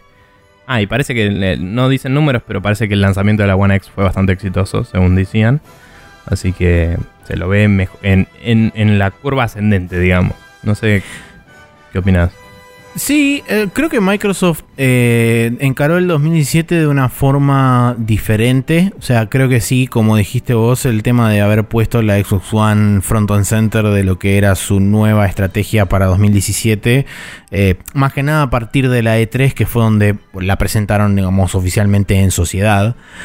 Em, y, y, por otro lado, el hecho de haber también incluido la compatibilidad con Xbox, eh, Xbox original, que también la presentaron en la E3 de este año. Es como que están intentando eh, recomprar o reganarse la confianza de la gente con este, con este tipo de políticas que caen bien en la gente y generan confianza y generan empatía. Eh, después también está el, hecho de lo que anota acá, el tema del Cross Network Play. Eh, Microsoft ahora está siendo muy vocal con respecto a eso. Eh, ya de hecho lo demostró básicamente poniendo Minecraft con la posibilidad de jugar en Nintendo, en la Switch, en mobile VR también, ¿no? ¿En, qué también, perdón? Minecraft VR, junto con PC y, y, Xbox. Sí, sí. Ok, bueno. VR, PC, eh, Xbox, Switch, eh, mobile de Android de iOS. Y bueno, se acabaron las plataformas. Pero sí, bueno, por eso. Eh, digamos, lado menos PlayStation. Exactamente. y Microsoft está siendo muy, este, muy vocal con respecto a los gamers quieren este tipo de interconectividad independientemente de la consola que decidan comprar. Eh, si bien, bueno, por supuesto que esto por detrás tiene toda una estrategia de negocio y demás que ayuda a que ellos estén posicionados de esa forma. Pero bueno, el hecho de que ellos lo estén haciendo y lo estén llevando adelante y que se hayan sumado un montón de otras plataformas a esta movida, tanto en Minecraft como eh, el Forza, el Rocket League, no estoy seguro del Killer Instinct, pero bueno, eh, vos lo notaste acá, pero tampoco estás demasiado seguro. Creo que tenía, sí. Es como que eso también está ayudando a generar otra mentalidad u otra imagen de Microsoft en, el, en, sus potenciales clientes. Eh, Pero sin embargo, también por otro lado, está lo último que anoté acá, que sigue, suf- sigue sufriendo, entre comillas, por la falta de juegos exclusivos en su catálogo. No tiene eh, nombres de peso, por lo menos por ahora, sacando por ahí Halo, eh, Gears of War y el Forza, que hasta medio por ahí no tiene Mm. como franquicias fuertes que hagan eh, hincapié en, eh, en digamos, Ojo. decir, comprate la Xbox por tal y tal y tal cosa. Ojo, creo que es, es de nicho, pero creo que el Forza es una fuerza de venta de consola y si hoy lo pones así es como uno de los dos juegos de carrera más grandes de las consolas. Sí, sí, tipo- eso es cierto, sí. Y debatible, pero mejor que la alternativa contemporánea que es el, el, el, El Gran Turismo. Sport. Eh, digo debatible porque yo no lo probé, estoy basándome en opiniones que escuché por ahí y no sé. Pero digo, me parece que Gran Turismo fue mejor recibido el anterior que el actual. Y el Forza, aunque tiene algunas críticas de es más de lo mismo, eh, se mantuvo la calidad, digamos. Sí, Eh, y también, es tiene mejores gráficos y boludeces que vende también. Pero, también sí. dentro de lo que es el segmento de juegos de carreras tipo simulación, hoy Sí. no solamente existen Gran Turismo y Forza. Hay un montón de cosas también en Claro. PC que son el Aceto Corsa, el, Sí. el este y, Y demás en- otros juegos. Y están en las dos consolas, pero Están digo, en las dos si, consolas también. si estás buscando la. O sea, de los, me- de los mejores, entre comillas, o los más. eh, ¿Qué sé yo? Los más flagship titles, o lo que Sí, quieras. sí, sí, sí. Es como, bueno, si quiero jugar. Si quiero una consola donde pueda jugar un montón de juegos de carrera. En las dos puedo jugar los mismos, pero en este tengo el Forza y en este tengo el Gran Turismo. Hoy Sí. la alternativa mejor, creo, es la Xbox. En ese Sí. sentido. Entonces digo, para Sí, sí, ese sí. nicho del mercado, quizás sí. Eh, igual nada, es cierto lo que decís de que no tiene tantos exclusivos. Yo creo que el énfasis fue 100% en mejorar la plataforma Xbox, mientras que... Puede ser. eh, ahora vamos a hablar de Sony igual, pero digo, mientras que Sony por ahí fue a eh, tener un repertorio de juegos gigante, ¿no? Eh, propios. Eh, pero bueno, yo creo eso, que está bueno que te acuerdes que cuando sacas una consola y y una plataforma online y todo eso, ese sistema tiene que andar bien y tiene que estar bueno y tiene que ofrecer buenas features. Entonces, eh, sí creo que obviamente la oferta de juegos tiene que mejorar. Los first parties tienen que mostrar de lo que es capaz la consola. eh, o por lo menos tienen que hacer eh, partnerships más importantes con third parties. Hacer tipo, bueno, eh, te doy mejor acceso al hardware o lo que sea para que puedas hacer algo más copado. O lo que sea. Algo así le falta. Pero los jugadores grandes los tiene. Y tiene. trata de tener un mejor servicio. Eh, como dije, los menús son una pata en los huevos a veces. Hmm. Pero muchas de las cosas que hoy tiene PlayStation Network se las debe a que la Xbox lo tuvo primero y todo el mundo lo pidió. Y en la Xbox todo eso sigue andando bien desde el principio, ¿me entendés? O sea, siempre anduvo bien. Y, mm, y además, eh, parece que no, pero el Game Pass y la retrocompatibilidad hoy, en una Xbox que te compras hoy, vos pagás eh, 140 pesos o creo que son 15 dólares un mes eh, con el Store Yankee. Y puedes bajarte un montón de juegos. Y algunos son de Xbox One. Em, y los puedes jugar tipo indefinidamente. Que no significa para siempre, significa indefinidamente. Eh, Hmm. hoy vi que, mirando el store, que el, que el NBA 2K16 eh, lo van a descontinuar también. Eh, y habían dicho que no iban a descontinuar ninguno al principio y ya habían descontinuado uno. No me acuerdo si fue un FIFA o qué No, mierda eso era. fue el EA Access. ¿El EA Access era? Ok, no dije nada. Bien, es cierto, me había olvidado. Pero bueno, eh, digo, este ya lo van a sacar. Y no sé, creo que si lo bajaste lo seguís teniendo, pero si lo borras no lo puedes volver a bajar o algo así. No sé cómo funciona. Eh, la verdad no sé. Podría bajarlo solo para ver si se me va cuando se va. Claro. Eso sería un experimento interesante. Pero digo, aún así está bueno eso. O sea, yo me compro la consola sola y ya me viene con un trial de un mes. Y puedo no comprarme ningún juego y por un mes jugar bastantes juegos. Y eso no lo puedo hacer con ninguna otra consola. ¿Entendés? Sí, Entonces, sí, en sí. ese sentido, los chabones se están enfocando al servicio ahora y es como. Creo que ese fue el énfasis. Fue.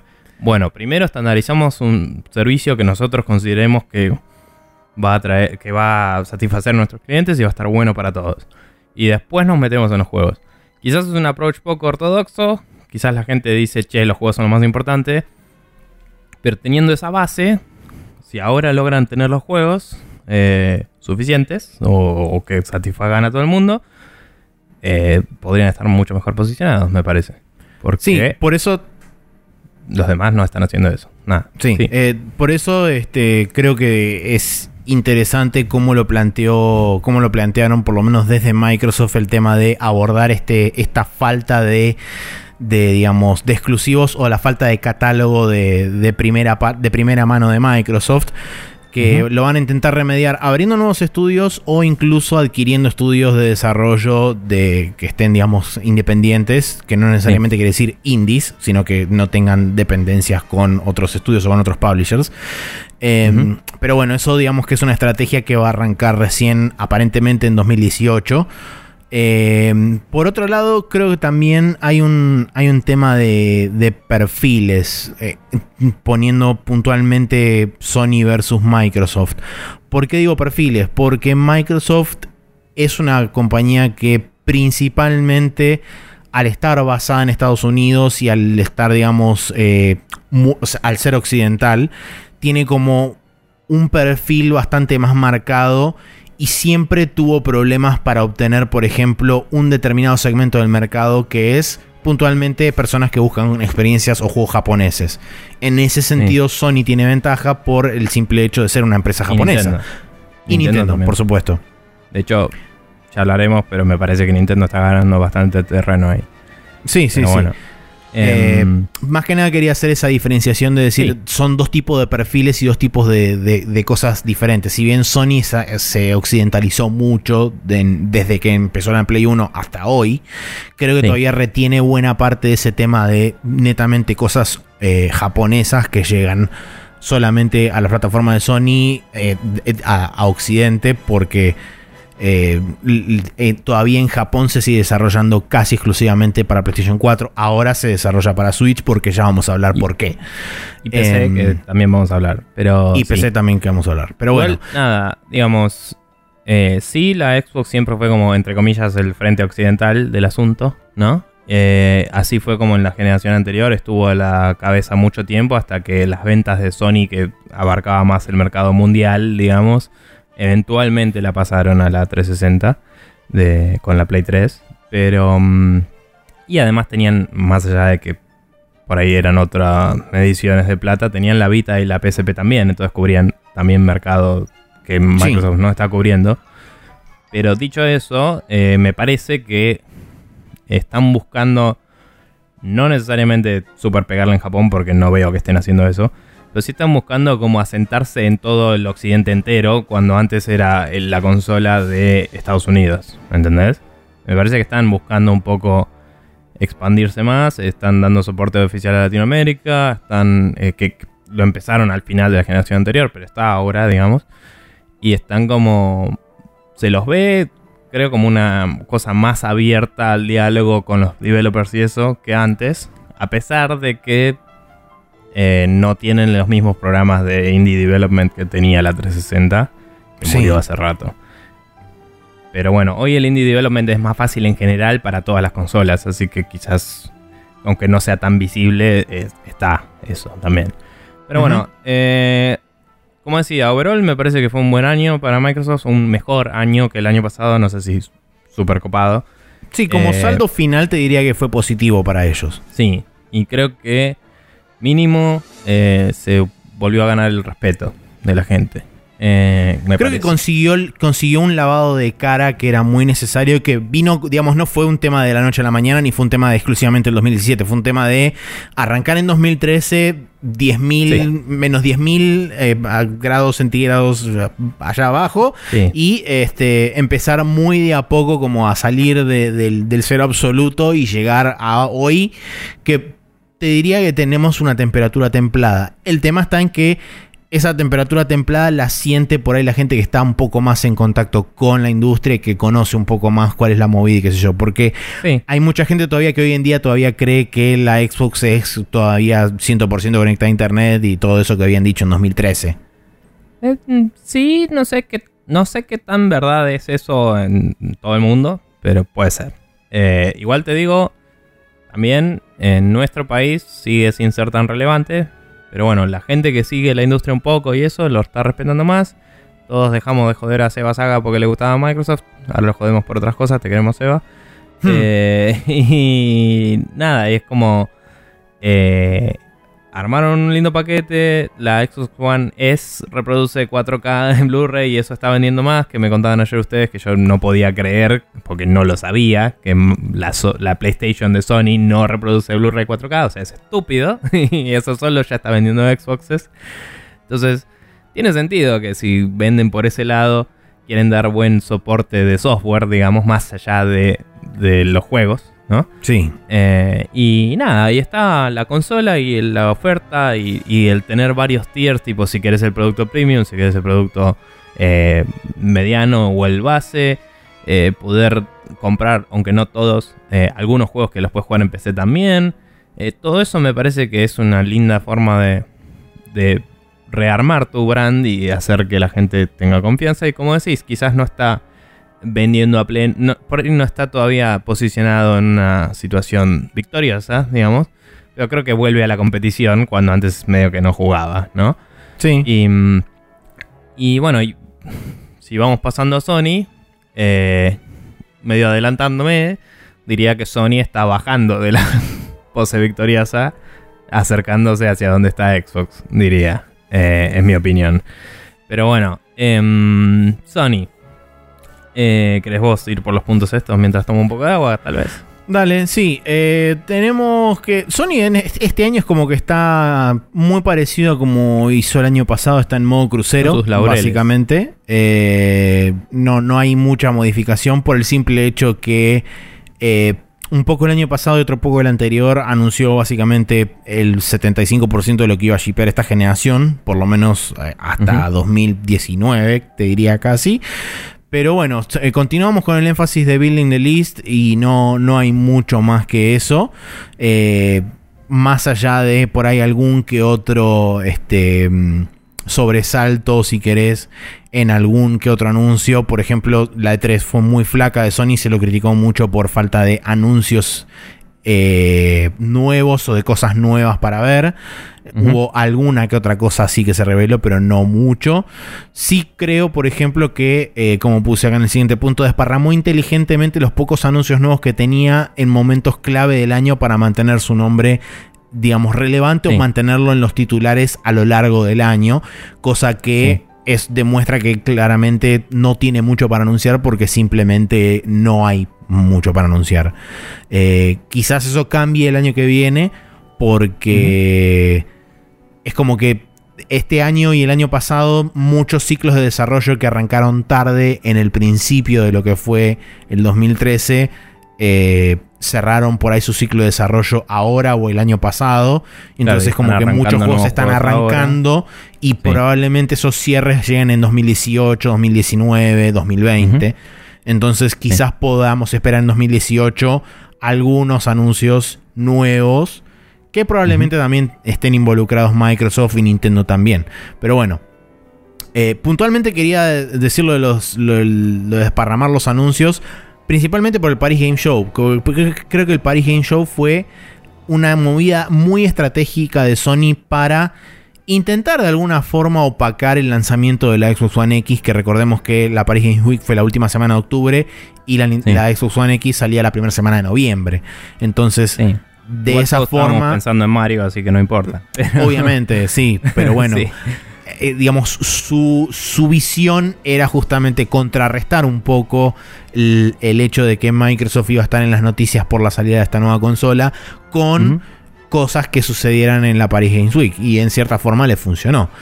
Ahora, y también tiene la PSX que la hace a principio de diciembre y es una época en la que no hay otros keynotes importantes de las otras empresas en general. Eh, se vienen la. O sea, ya está en una situación de holidays con ventas y todo eso. Entonces, medio como que puedes aprovechar un poco a vender tu marca y recordarle a la gente: se viene Navidad, tipo, vamos los pibes, compren cositas. Y eh, como que es, es la, el único evento de una empresa grande de videojuegos que está más o menos confirmado todos los años eh, que sucede en esta época. Entonces, a menos que Nintendo justo salque una direct que devuelve el bocho, que eso es lo que tiene Nintendo que vamos a hablar, de la flexibilidad de sacar cuando quiera algo, em, como que Sony medio que ocupa los titulares también en diciembre cuando no hay noticias. Entonces Sony te dice dos boludeces y todo el mundo está de vacaciones y no dice nada y es como, ah, sí, Sony dijo esto y de golpe Sony está en los titulares de nuevo, ¿no? Sí, sí, sí, sí, es em, cierto. Y algo que, sucedió durante este año, no me acuerdo si eran 2 millones o si era un millón. Creo que eran 2 millones. Creo que 2. Pero bueno, eh, la cuestión es que PlayStation VR continúa eh, vendiendo muy bien y llegó durante el transcurso de este año a las 2 millones de unidades, volviéndose la fuerza dominante en el segmento de VR. Y como consecuencia, eso se pudo ver, digamos, el, el, cambio de enfoque a lo largo del año. Fue muy interesante ver cómo Sony le empezó a dar progresivamente cada vez más bola al segmento de VR, llegando hasta la PlayStation Experience donde la mayoría de los anuncios fueron juegos de VR. Y la gran mayoría de los stands y de las cosas que había para hacer en el piso donde estaba armada la PlayStation Experience eran cosas de VR, lo cual me llamó mucho la atención. Pero bueno, eh, te das cuenta de que ahora para Sony VR se transformó en algo viable realmente. Eh, y de una forma interesante que no lo fue así el, las teles 3D o el PlayStation Move por sí mismo. O sea, está bueno. Eh, más allá de que fue malo eso, digo, está bueno ver que cuando la pega se parece que se compromete a cumplir. Porque las otras dos fueron promesas medio vacías. Eh, no necesariamente promesas falsas, pero cuando vieron que no era rentable, no, no redoblaron la apuesta. Fue como, bueno, listo, fue. Y es como, pará, por ahí si le pones el peso de desarrollo atrás y un poco de marketing, podías haber vendido esos productos. Ahora, porque este producto se está vendiendo, parece que van a ponerle énfasis y es como, bueno, al menos sabemos que este no es que si yo me lo compro hoy, mañana se acabó. Eh, y eso me parece que es algo valioso para el consumidor y, que está bueno. Em, también a, fines de año pasado había salido la Pro, ¿no? No, eh, sí, perdón, sí, noviembre del año pasado. Bueno, este año hubo eh, no sé si anunciaron números de ventas de la Pro, pero conozco acá en Argentina, país con problemas económicos y cosas, bastante gente que hizo el upgrade de una a otra. O sea, me parece que la salida de la PlayStation Pro le salió bastante mejor de lo que podría haberle salido para hacer algo que mucha gente en reviews oficiales y eso dijo que era un upgrade no muy significativo. Y, que sí, hoy que si no tenías... que la Xbox One X sí es, ponele, en comparación, ¿no? Sí, que si no tenías tampoco una tele 4K no valía mucho la pena, el soporte era bastante esporádico y muy desigual de título a título, o sea, había, había una serie de inconvenientes o de puntos negativos en favor, o sea, en favor de no comprar la PlayStation 4 Pro. Y había salido sin con, la ideología de que el boost mode era una mala idea, porque andas a ver, y después lo agregaron con un parche y recién ahí se pudo aprovechar el hardware para mejorar juegos que normalmente tenían algún problema de frame rate o lo que sea.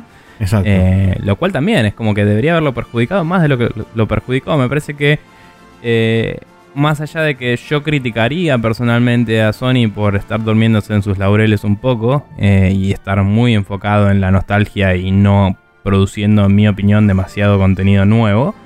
Eh, debo decir que la gente sigue comprando el brand de PlayStation y teniéndolo muy presente y muy mm, como positivo, eh, lo cual lo mantiene un poco en su lugar. Sí creo, como decía, que eh, está bajando en relevancia. No sé si por falta de mérito propio, pero sí porque no tiene heavy hitters como tenía antes, ¿no? No tiene algo así que es tipo, ¡pum! Acá tenés una nueva franquicia Horizon Zero Dawn. Ahora es como, bueno, ya vimos el Horizon, deja de anunciar expansiones, tipo, ya está. y, o sea, ya, ya vimos lo que hacen estos chabones cuando no están haciendo el Killzone. Ahora pueden hacer otra cosa más que no sea Horizon tampoco. Eh, pero es como que quizás por culpa de Nintendo de lo que hablaremos después, veo que Sony está como, bueno, eh, está bueno tener una PlayStation, punto. No es que es la posta, como antes, ¿no? Sí, creo que también, volviendo a lo que dije al, cuando estábamos hablando de Microsoft del tema de los perfiles, hoy en día me parece que el mercado de Sony es extremadamente heterogéneo. Porque tenés muchas cosas para muchas distintas cantidades de gente. Por ejemplo, tenés juegos que son súper de nicho y que por ahí no llegan a vender ni 200.000 unidades y que no salen en otra consola que no sea la consola de Sony. Pero a eso Sony le sirve porque por ahí vende, no sé, 15, 20, 30, 50 mil consolas más. Este, pero también a la vez tiene los que buscan el, el, típico shooter dude bro de los Call of Duty, los Battlefield y demás. Entonces me parece que Sony en ese sentido tiene una audiencia, salvando las distancias y la utilización de la palabra, bastante saludable en términos de diversidad, porque puede apuntar a muchas cosas debido a que el catálogo es muy amplio. Em, por ahí sí coincido en cierta forma con el tema de Nintendo que este me parece que este año y con el, con el, con el lanzamiento de la Switch Nintendo empezó a cambiar su mentalidad. No te digo que la cambió, digo que empezó a cambiar su mentalidad con respecto a, ciertas cosas. Pero ya vamos a hablar más, adelante. Detalle para cerrar, personalmente para cerrar, Sony digo que eh, para Sony fue un año más de la, de la generación. El auge. Eh, sí, eh, y considero que por ahí sí, si el año que viene no hay anuncios, digamos, de peso en, en, algún momento del año, ya sea en la E3, ya sea en el Tokyo Game Show, ya sea en Gamescom o en donde sea, o incluso cerrando el año con la PlayStation Experience, me parece que ya iba a empezar a haber desgaste, va a empezar a haber crítica, va a empezar a haber reclamo de parte de su audiencia. Sí. Eh, yo por mi parte eh, estoy bastante de acuerdo, porque básicamente ya dije más o menos lo mismo antes, pero... Em, Sí, yo creo que, como dije, se está durmiendo en los laureles o estuvo haciendo esto este año porque no veía competencia en el horizonte. Eh, me parece que la llegada de la Switch tiene que haberle sacudido un poco de la movida y que deben estar preparando algo para el año que viene, o eso esperaría yo de, Sony, ¿no? Eh, si no, me decepcionaría bastante, debo decir. Y nada, es como que, más allá de que yo personalmente me vino usando mi PlayStation y la vendí, eh, conozco muchísima gente que está súper conforme con PlayStation como brand y que compra juegos ahí. Y como eh, sistema y todo es eh, bastante sólido hoy en día y está bueno. y nada, es como que me se me cayó un poco el hecho de que hace tres años que estamos con Building List y no parece haber nada más. Eso me lo bajó a mí personalmente. Pero sin embargo, es como que fomentan el propio brand loyalty de una forma, ¿no? Que quizás Xbox recién ahora podría empezar a tratar de hacer con todo esto de la retrocompatibilidad y todo. Eh, porque eh, es como que te dan las cosas que te gustaron cuando eras chico. Eh, y aunque pueda ahora Xbox hacer eso con la retrocompatibilidad, solo va a funcionar para ciertos grupos de gente porque la, la PlayStation tiene mucha más historia y muchas más franquicias que pueden explotar y que pueden volver a rescatar de los anales del tiempo. Eh, y es un as bajo la manga que eh, está bien, puede sentirse medio repetitivo y explotativo, pero como mínimo el papá que se lo compra al hijo para que vea lo que era el juego que le gustaba, te lo va a comprar, ¿entendés? Y es como... Se están quedando ahí y me jode un poco que, que sea tipo la gran... Bueno, me quedo acá porque ya estoy bien. Pero bueno, mientras tanto los ves invirtiendo en VR, los ves haciendo otras cosas que por ahí a nosotros no nos interesan mucho como no poseedores de un casco VR. Pero decís, bueno, en realidad sí está haciendo otras cosas, pero no cosas mainstream. Y, y, en ese sentido es como que está perdiendo para mí terreno de a poquito porque Microsoft está subiendo un poco y Nintendo volvió para quedarse. Eh, entonces, ahí es donde me parece que el año que viene va a tener que hacer algo, pero este año tenía suficiente cintura para decir voy a tomarme un año tranquilo y hacer la mía, ¿no? Eh, y bueno, nada. Eh, hablando a pesar de, que perdón, a pesar de que hubo juegos muy fuertes en la plataforma de Sony. Sí. Eh, pero bueno, también Pero- no vinieron directamente de Sony Studios. Eso es cierto. Sí, eh, sí, eh, pero digamos, la realidad es que los que son third parties también salían en Xbox o en PC, casi todos. Eh, o sea, no hay muchos exclusivos third parties hoy, eh, que antes había muchos más, me parece. Y los que son de Sony eh, estaban zarpados. Pero tenían la mala suerte de salir los mismos meses que juegos muy importantes de cierta otra compañía japonesa, de la cual vamos a hablar a continuación, me parece. Eh, y es Nintendo, que volvió para quedarse, como decía. Nintendo sacó quizás. Quizás la mejor consola del planeta, tal vez. Hay gente que puede decir eso, gente que no, pero lo que sea. Em, en años recientes, al menos digo. Pero Nintendo agarró y modernizó un poco su visión, como decías, encarando eh, un poco más la facilidad de uso de la consola por sobre eh, mantener el control de absolutamente todo, me parece. Eh, y eh, encarando el hacer algo accesible, que no venga en una caja que tenga 7000 partes como la Wii U, o que no tengas que comprarte 800.000 accesorios para poder empezar a jugar, como la Wii, que tipo si no te comprabas por ahí el Motion Plus o otros controles, no podías jugar con más de uno y eran todos juegos multiplayer casi. Eh, acá la Switch la compras y con lo que viene puedes jugar muchísimos juegos de a una o dos personas eh, en la tele o portátil y eh, inclusive algunos touch. Entonces es como... Ya está, el paquete viene así completo y eso hizo que venda a lo loco. Llegaron a sus expectativas de 10 millones de consolas para fin de año. De hecho todavía les queda todo este mes, pero eh, no sé si superará mucho eso, no creo. Em, después, eh, hoy en día creo que tenían hoy, había visto el número, eran como 370 y pico de juegos la consola en un solo año, lo cual es bastante importante. Obviamente muchos son ports o juegos indies chiquitos, pero la gran, la Switch no tiene juegos, no es verdad, hace rato ya. Eh, quizás no tiene los que a vos te gusten, pero están.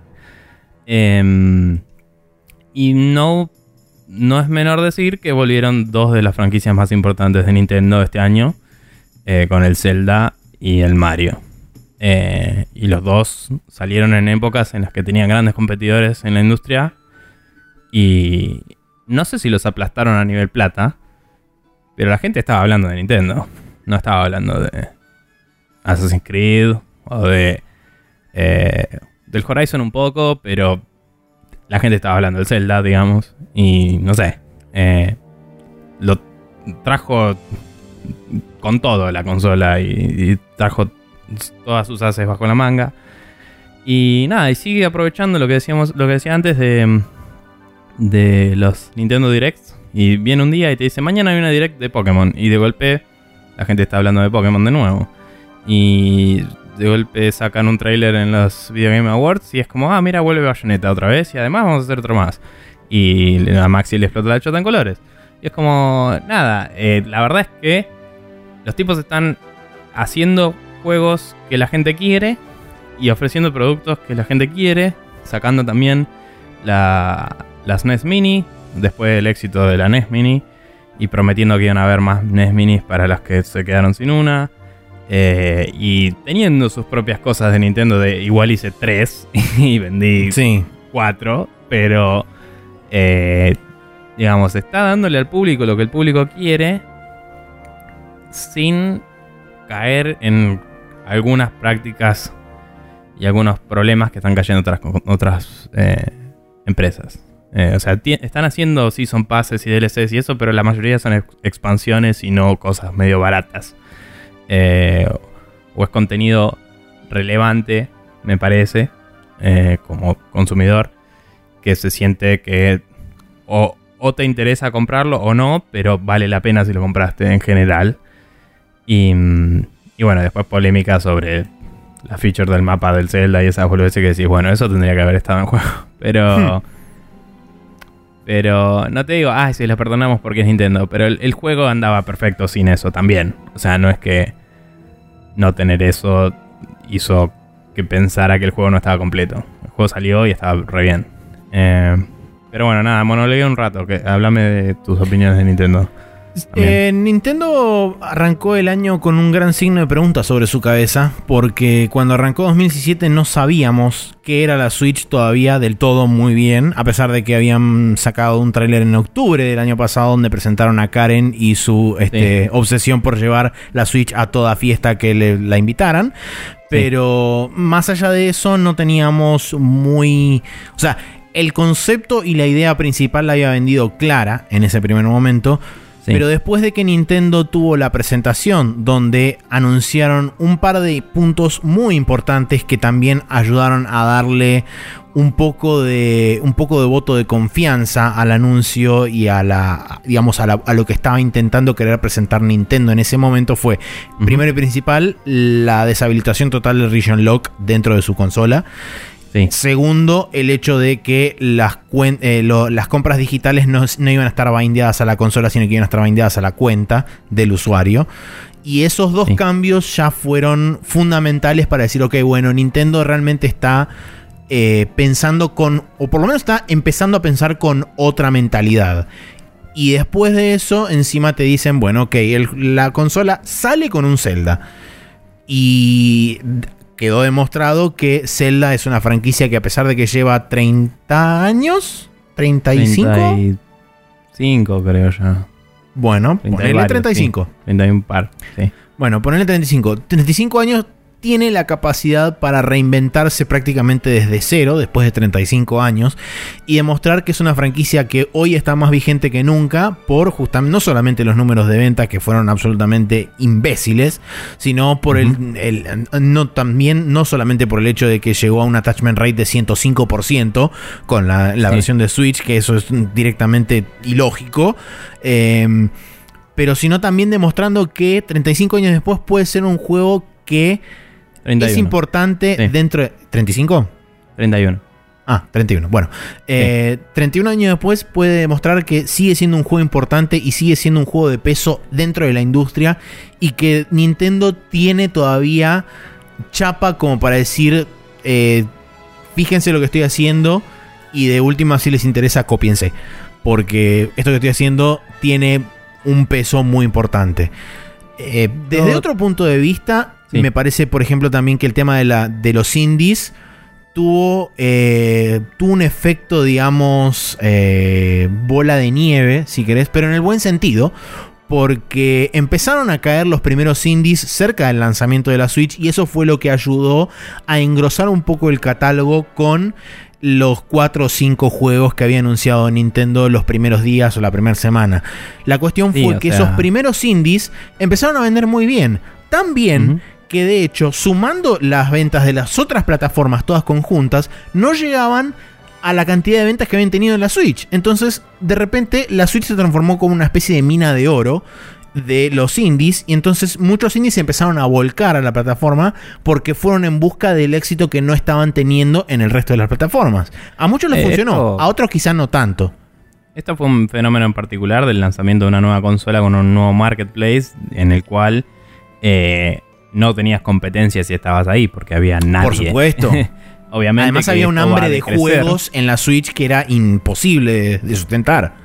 Esto va a decrecer con el tiempo, pero a pesar de que no es una arquitectura de PC común como son la de PlayStation y la de Xbox One, eh, la Switch tiene una arquitectura de hardware eh, bastante eh, approachable, me sale, eh, encarable por los developers de una forma que eh, hace que sea amigable de programar, a diferencia de la Wii U, que tenía cosas todavía bastante custom. Como, Eso también es fundamental. Y además es accesible comprar el SDK.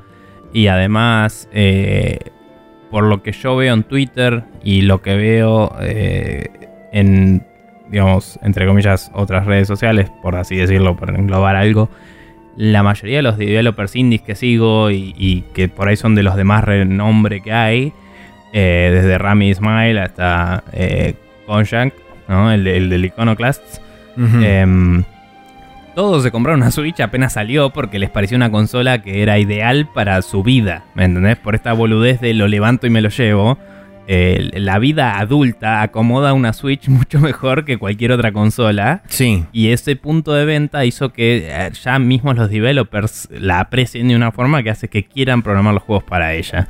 A y mí lo eso que- hizo que, se, además de lo que decías, eh, se llene de juegos independientes y, y ports de juegos que por ahí estaban en duda de si iban a venir o no a la Switch. Y cuando vos le preguntás a un developer indie, che, ¿va a salir para Switch? Es tipo, tengo todas las ganas de hacerlo. Nunca es la respuesta no, ¿me entendés? Sí, Nunca sí, sí. fue.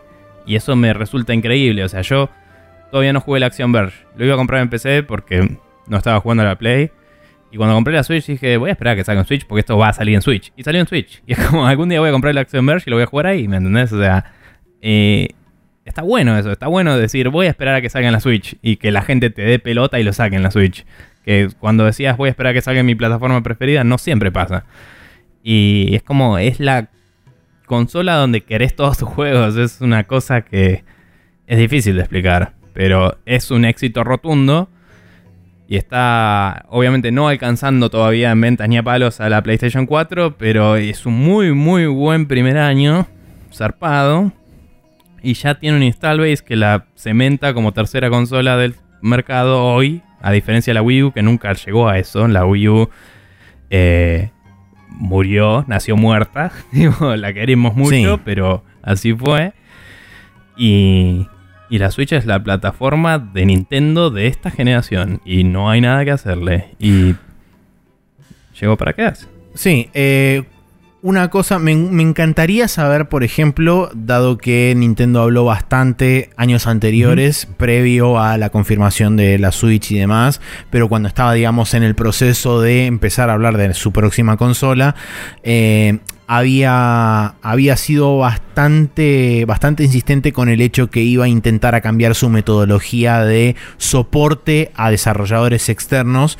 Y me Sí. interesaría saber desde el lado de los indies cómo es ese soporte, si realmente existe, si realmente hay buena comunicación de parte de Nintendo, porque dada la simple cantidad de juegos que están saliendo en Nintendo, más por fuerza de voluntad, o sea, quiero saber si es fuerza de voluntad de los desarrolladores de querer que el juego esté en Switch o si realmente hay una mano del lado de Nintendo extendiéndose, extendiéndola y diciendo, dale, vení Sí. que yo te doy una mano con esto que si por ahí te se te complica, eh, lo podemos charlar. Eh, me interesaría conocer ese punto, pero ahora, del, hablando de, un poco de todo el tema que, que dijiste. sí. perdón, eh, a opinar sobre esto en particular. Eh, por ahí no es de muy público conocimiento porque está atrás de este sistema, pero recordemos que Nintendo había hecho un sistema donde tú suscribís como, te anotás como developer para consolas de Nintendo. Esto lo hizo hace un tiempazo. Eh, antes, cuando era la NX recién anunciado. Sí, al principio. Algún día sale.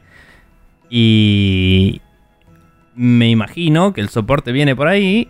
Y no te digo que probablemente no puedan decir nada, pero digo, debe ser una de esas comunidades privadas, entre comillas. Sí, muy probablemente. no tiene mucha visibilidad, pero está. Eh, la verdad es que si nos ponemos a ver, probablemente podemos encontrar cosas. Eh, pero no hay un. Es cierto que no hay una exposición de Nintendo como en su momento hizo Xbox hace mil y después hizo Sony de. Nos encantan los indies, así que acá están tipo todos los chabones y vienen los chabones a la presentación y todo, porque eh, Nintendo hoy hace directs y en las directs habla gente de Nintendo y muy rara vez otra persona. Lo más similar que tenés con respecto a eso sí, son los nindies. la- los, Sí. los micros de los nindies. Sí, pero como tiene un vocero en Nintendo, eh, no tenés Claro. esa percepción de hablamos Exacto. directamente con los developers. Pero es muy probable que A, no hablen directamente con los developers y B, sí les den soporte con foros de discusión, tickets que puedan abrir y cosas como hace Epic, ponele, por decir Sí. algo. Tipo, una empresa que te da un SDK para que vos hagas tu juego. Y no, eh, probablemente la relación sea muy profesional y no necesariamente tipo, che, venite a mi oficina, laburá desde acá. te- Por supuesto. Pero, eh, digo, eh, con el SDK accesible y una plataforma de developers de Nintendo, probablemente tienen esa comunidad de intercambiar opiniones y hablar con los desarrolladores. Sí, Imagino. indudable. Nada. Eh, sí, Decías. continúo. Eh, Otra de las cosas que es muy interesante, que eh, a- ahora recién estoy como reflexionando sobre esto, es eh, todo el catálogo de Wii U que muy probablemente termine eventualmente saliendo Sí. en Switch, lo cual automáticamente hace que el primer y segundo año, o quizás hasta te diría el tercer año de la consola, esté no te digo repleto de juegos, pero tenga un muy buen flujo de juegos llegando a tiempos, digamos, prudenciales, uno de cada uno, porque ahora se anunció Sí. para principio del año el Bayonetta 1 y 2, que salieron para Switch. Eh, El 2 puntualmente, había, eh, el 2 puntualmente había salido para Wii U. Eh, anunciaron el desarrollo del 3, que bueno, eso es un tema aparte, pero también demuestra que Nintendo está poniendo plata donde hay, donde hay una audiencia latente que busca un determinado producto. De- también dentro del desarrollo interno de Nintendo están cambiando las cosas, que lo empezamos a ver en la Wii U con la creación del Splatoon. Este año Sí. apareció ARMS. Entonces, Hay un cambio Hay de como- leadership. Exactamente. O sea, hoy se presentan los juegos con nuevos developers que no son los que siempre vemos. Hoy lideran juegos de Mario y eso, gente que no es Miyamoto, con la supervisión de Miyamoto mientras sigue ahí vivo y coleando. Pero es, eh, está esa nueva mentalidad que está permeabilizándose en, en los estratos de la estructura de Nintendo, digamos. sí, exactamente. Y además, esto pasó hace un tiempo, ya no ahora, pero hoy Nintendo of America tiene un poco más sus propias decisiones que antes, me parece, con respecto a Japón. O sea, históricamente creo que estaban mucho más atados. Pero Puede ser, sí. hay un poquito más de, influyen- de influencia de Reggie, me parece. Por lo que se percibe, al menos esto puede ser medio especulación, eh, en cómo se manejan las cosas. Eh, y bueno, que eso nada, puede ser bueno o malo, también- dependiendo de cómo lo veas. Pero bueno, en fin. Sí, también todo esto, bueno, cambió de liderazgo cuando falleció Iwata, o sea, hubo muchas cosas que pasaron hace poco que hoy estamos viendo la, el- a dónde está desembocando todo eso, ¿no? Sí. Porque hubo un momento medio de transición ahí. Pero bueno, eh, algo que debo decir también es que a pesar de todas las jodas y cosas que uno dice de que Nintendo no conoce la internet y todo, también es la única de las tres empresas que constantemente cuando compras un juego y lo jugás un rato y lo que sea, te manda una puta encuesta que vos podés contestar o no. Eh, pero yo he contestado varias veces porque te dan moneditas y boludeces. Y después todas las cosas que ves que están pasando ahora es como, ah, mira, justo lo que todo el mundo quería. Tal vez es porque les- los chabones toman el puto feedback y lo leen, ¿me entendés? O sea, sí. la realidad es esa, o sea. No sé, yo cuando compré la Wii U y la suscribí y toda la bola, les dije. Es medio un quilombo de setupear, tiene estas cosas. Tipo, y todo el mundo habrá dado su feedback. Los chabones ven las reviews, ven las cosas y actúan en consecuencia en su siguiente generación, ¿me entendés? O sea, no buscan mejorar el producto y listo. Por ahí buscan hacer otro producto que funcione mejor para lo que la gente pide. Y eso es algo que no hacen las otras plataformas. Las otras plataformas buscan eh, iterar de una forma más lineal, mientras que Nintendo, Nintendo post Wii sobre todo, pero desde siempre, es como, no sé, cada consola que saco, en lo posible tienen que jugar las de la anterior, pero si no, bueno, que sea increíble, tío, no sé, y eh, qué sé yo, es como que yo veo que los chabones agarraron lo que la gente criticó de la generación anterior eh, y lo arreglaron todo. Eh, es lo que yo percibo. Em, quizás eh, los servicios de internet y eso todavía no son lo mejor, pero son muchísimo mejor que antes. Y cuando empiece a realmente se lance del todo y empiece a salir 20 dólares al mes, por ahí vamos a ver si cerró bien o no. ¿Entendés? Sí, eso es un tema. Pero también. mínimo es mucho más iterable el software en esta plataforma nueva. O sea, pueden parchear el sistema operativo y todo eso más rápido y todo, porque no es un hardware super custom zarpado y está más basado en, en cosas eh, que otras personas conocen y todo. Y pueden resolver más rápido los problemas también. Ah, y, y- el sistema operativo es rápido y fácil y se entiende todo y no tenés 77 menús como la Xbox o todos esos quilombos. Y, y hay un énfasis eh, no, no explícito, pero hay, muchos más juegos que son tipo lo pongo y anda. y, y- no tenés que. Podés parchearlos, pero digo, está la experiencia que uno quiere de una consola. es yo la prendo y entro al juego y estoy jugando. Y no ando con Sí. pelotudeces. Y eso es algo que hace Nintendo, qué sé yo. Eh, Sí, yo como último punto pseudo relacionado con esto tengo que...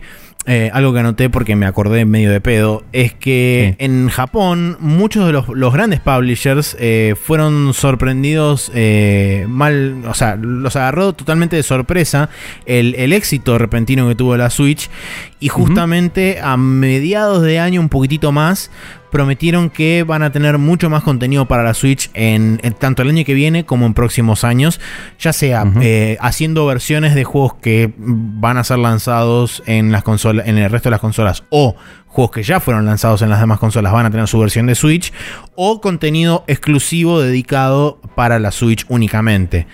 Eh, porque justamente había como, como dije antes, abrí- cuando abrí la sección de Nintendo, había como un gran signo de pregunta en la cabeza de todos cuando miraban hacia Nintendo y qué onda la Switch.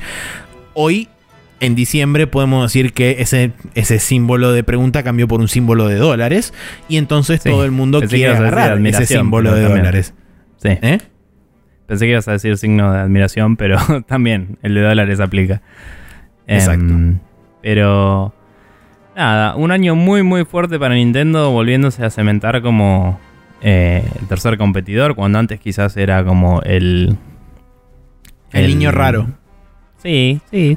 O sea, nunca dejó de ser importante, nunca dejó de ser rentable. Que yo sepa, va, tuvo un par de años medio... meh, pero tenía la- las huestes de plata de la Wii siempre, ¿no? Sí. Eh, pero Nintendo siempre siguió el camino de su arco iris y lo hizo doblar para donde le parecía que iba la cosa. Y este año le pegó zarpado. y eh, nada, no conozco a nadie que haya comprado una Switch y no esté súper contento con esa consola desde que la compró hasta ahora. Y, y sin ningún tipo de duda de que era una gran consola y arre- o arrepentimiento ni nada. Y no lo mencionamos, pero así, o sea, estábamos especulando un poco con lo que decías de que probablemente vengan los juegos de Wii U y eso basados en evidencia real de que un par vinieron y que están rumores de que portearon a 1080 algunos juegos para China, que más allá de que sea distinto, digo, por ahí están laburando en ports y cosas. Sí. A pesar de que eso fue especulación, este año todos los meses hubo un juego de Nintendo grande. Casi. Fue, fue su Eh, objetivo y lo cumplieron. Y realmente eh, eso solo ya ejerció una gravedad que atrajo a los otros developers a... Che, si todos los meses va a haber una razón para comprar una Switch, capaz que hay que estar ahí. Capaz que hay que ser uno de los developers que sacan un juego para Switch. Porque Sí. va a seguir vendiendo mínimo todo este año y eso ya es suficiente para establecerse. Y así fue. Eh, entonces, Nintendo jugó bien sus cartas. Eh, creo que no hay que subestimar el, el poder que le otorga hacer una direct cuando se les cante el quinto forro de las pelotas y no andar con boludeces. Porque lo que vos decías de Sony me lo guardaba para discutir ahora. Es tipo. Nintendo también tiene un mercado súper diversificado de gente que le gusta solo el Mario, gente que le gusta solo el Zelda, gente que le gustan solo los RPGs o solo tal cosa, solo tal otra. Y vos vas y ves el video que te gusta del juego que te gusta y no tenés que fumarte una keynote de 40 millones de horas al pedo. Y una vez cada tanto, por ahí tenés una direct que tiene varias cosas, pero te la sacan ahí, puedes skipear porque no es una... eh, bueno, eh, lo streamean la primera vez, pero de última lo ves después y listo, como, así como puedes hacer en cualquier otro. Pero también cuando los van sacando, van saliendo los trailers. Y puedes ver los trailers después separados en, inmediatamente. No tenés que esperar un rato. Ya lo tienen todo armado ese sistema. Y te deja acceder a la parte que a vos te gusta de Nintendo y la otra la ignoras.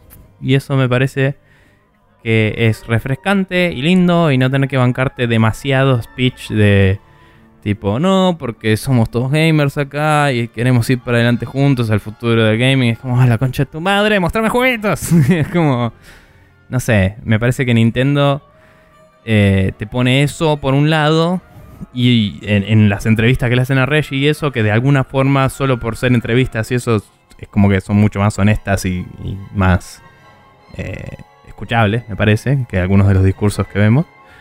Y por otro lado, es como que, no sé, si querés ver la parte del negocio está, si querés ver la parte de los juegos está, si querés ver la parte de la plataforma y los nuevos eh, accesorios que vienen también está y lo puedes ver todo por separado cuando vos quieras y eso está bueno. Eh, y eso es lo que hace que la gente acceda a Nintendo cuando Nintendo le pega lo que ellos quieren y listo. Y eso eh, está moviendo sus consolas a lo loco. Pero bueno. em, nada. Eh, ¿Algo más o pasamos? No, no, yo no tengo nada más para agregar de, Nintendo. Bien, el resto de lo que tenemos por ahí son publishers, eh, algunos más multiplataformas que otros. Eh, pero tenemos acá unas notas sobre Valve. Valve este año, eh, junto con HTC, estuvieron poniéndole bastante pila al Vive. HTC está met- metiendo iteraciones sobre el hardware, mientras que Valve está quizás enfocándose más en el desarrollo de software eh, que permita el desarrollo, eh, hacer eh, juegos VR cross-platform y toda la bola junto con otras empresas, ¿no? Que Desarrollo de herramientas. Sí, eh, desarrollo de herramientas, reimplementación de algunos menús y cosas. Es como que están metiéndose mucho en lo que es la interacción y todo eso y empujando para adelante en general el mundo del VR, digamos, y la accesibilidad para los developers de estas herramientas. Em, por otro lado, lo que corresponde a, Steam, eh, la realidad es que están usando mucho el input de la comunidad para manejar el store en vez de contratar gente que podría hacer debatiblemente lo que deberían hacer eh, para hacer curación de contenido, para eh, reportar cuando alguien está bardeándola demasiado, para eh, no sé, recomendar juegos, para mejorar los filtros de búsqueda y todo así está aprovechando el uso de lo que se le dice Big Data, ¿no? En la industria para automatizar todo de formas que son interesantes y son innovadoras y son tecnológicamente relevantes, pero también eh, a veces no son suficientes. Cuando se nota que un juego termina en un recontrabardo y fue publicado por una empresa super predadora que te cagó como usuario y todo se va a la mierda, casi siempre se tarda demasiado en llegar a una solución y casi siempre Valve está muy lavándose las manos porque Sí. técnicamente no fue su culpa. Entonces es complicado y está en un punto medio turbio, me parece, donde antes, eh, y ya hace un par de años esto igual, más o menos, pero donde antes todos, todos, todos confiábamos ciegamente en Valve. Creo que hoy estamos algunos volcándonos más a GOG y otras cosas, los que más estamos metidos en la movida probablemente. Yo. Conozco muchísima gente que sigue diciendo si no está en Steam no lo compro y eso sí, va a seguir siendo así, ¿no? Pero digo, me parece que la confianza ciega que le teníamos bajó un poco, en general. Y, mm, y que hay cosas a mejorar en la plataforma que requerirían de un poco más una interacción con un equipo de soporte no inteligencia artificial o algoritmo. Eh, Sí, seguro. Pero bueno. Em, también algo que no me acuerdo si mencionamos o no en el capítulo anterior, pero que es más relevante de lo que parece, es que hubo un anuncio de un juego de, eh, de Portal de eh, hacer puentes. Nada, es uno que se ve bastante lindo. Chusmenlo, busquen Bridge Builder, Portal. eh, que ese juego es, eh, va a ser publicado en PC, eh, Xbox One, PlayStation 4, Nintendo Switch, Android y iOS. Esto sería el primer juego cross-platform de Valve que incluye una consola de Nintendo y dispositivos móviles. Y me parece que es un Sí. precedente interesante. Porque Valve, más allá de que no haga juegos muy seguido y todo, eh, queriendo abarcar mercado y queriendo ganar eh, más clientes, podría hacer una especie de pseudo Dota para consola o para mobile. Podría ser o, o un spin-off. También está el juego de cartas del Dota que algún día va a salir, ¿no? Eh, que ahora que lo pienso, tal vez ese fue el primero en anunciarse para mobile. Pero bueno. Em, es como que está empezando a hacer la gran Blizzard, si querés, de empezar a hacer proyectos más chicos. eh, que puede publicar en más plataformas y así empezar a obtener nuevos clientes o abarcar nuevos mercados. Y creo que va a ser interesante ver cómo se desarrollan estas otras plataformas donde no tiene el control tan directo de la información quizás, o del mercado en sí, porque no puede abrir un storefront en Apple, por ejemplo. Si quiere hacer juegos de iOS, va a tener que pasar por el store de Apple. Sí, eh, sí puede hacer un, storefront en Android si quisiera. Eh, eso es posible técnicamente. Y me, me resultaría curioso si lo hiciera. Pero nada, esto también implica a nivel técnico que muy probablemente abran nuevas, eh, no sé si las abran, pero hagan nuevas, para, por lo menos privadas para ellos, eh, nuevas APIs, ¿no? Eh, Application Programming Interfaces, para quien no sabe, UPI. pero nuevos em, nuevos servicios online que pueden usarse desde otras plataformas que conecten con tu perfil de Steam y eso quizás lleve a nueva funcionalidad para la app de Steam o nuevas cosas que se puedan hacer en juegos de mobile conectándose con Valve de alguna forma, ¿no? Sí. Esto ya es teorizando un poco. Pero digo, trae una... Me parece que el anuncio de este juego engloba bastante más de lo que parece, en mi opinión. Creo que implica que Valve está empezando a experimentar cosas que todavía no había tocado tanto. Y está bueno ver para dónde va. Sí, em, yo a, Valve lo veo eh, principalmente, o sea, no entiendo mucho de dónde, de dónde nace esta, esta movida del tema del juego mobile internamente desde Valve, no, o sea, no, es un tema de, de, querer saber, simplemente es una pregunta que lanzo al vacío. Pero desde el lado de lo que es Steam, creo que Valve está intentando eh, encontrar la vuelta con las herramientas que supo manejar históricamente, que son justamente eh, los algoritmos, la automatización, ahora el advenimiento de Big Data y todo ese tema de este, poder filtrar y qué sé yo, y hacerlo lo más automatizado y, e impersonal posible. Eh, pero creo que está o sea, el, storefront y la, misma evolución de las cosas le está demostrando una y otra vez que no, que ese por ahí no es el camino.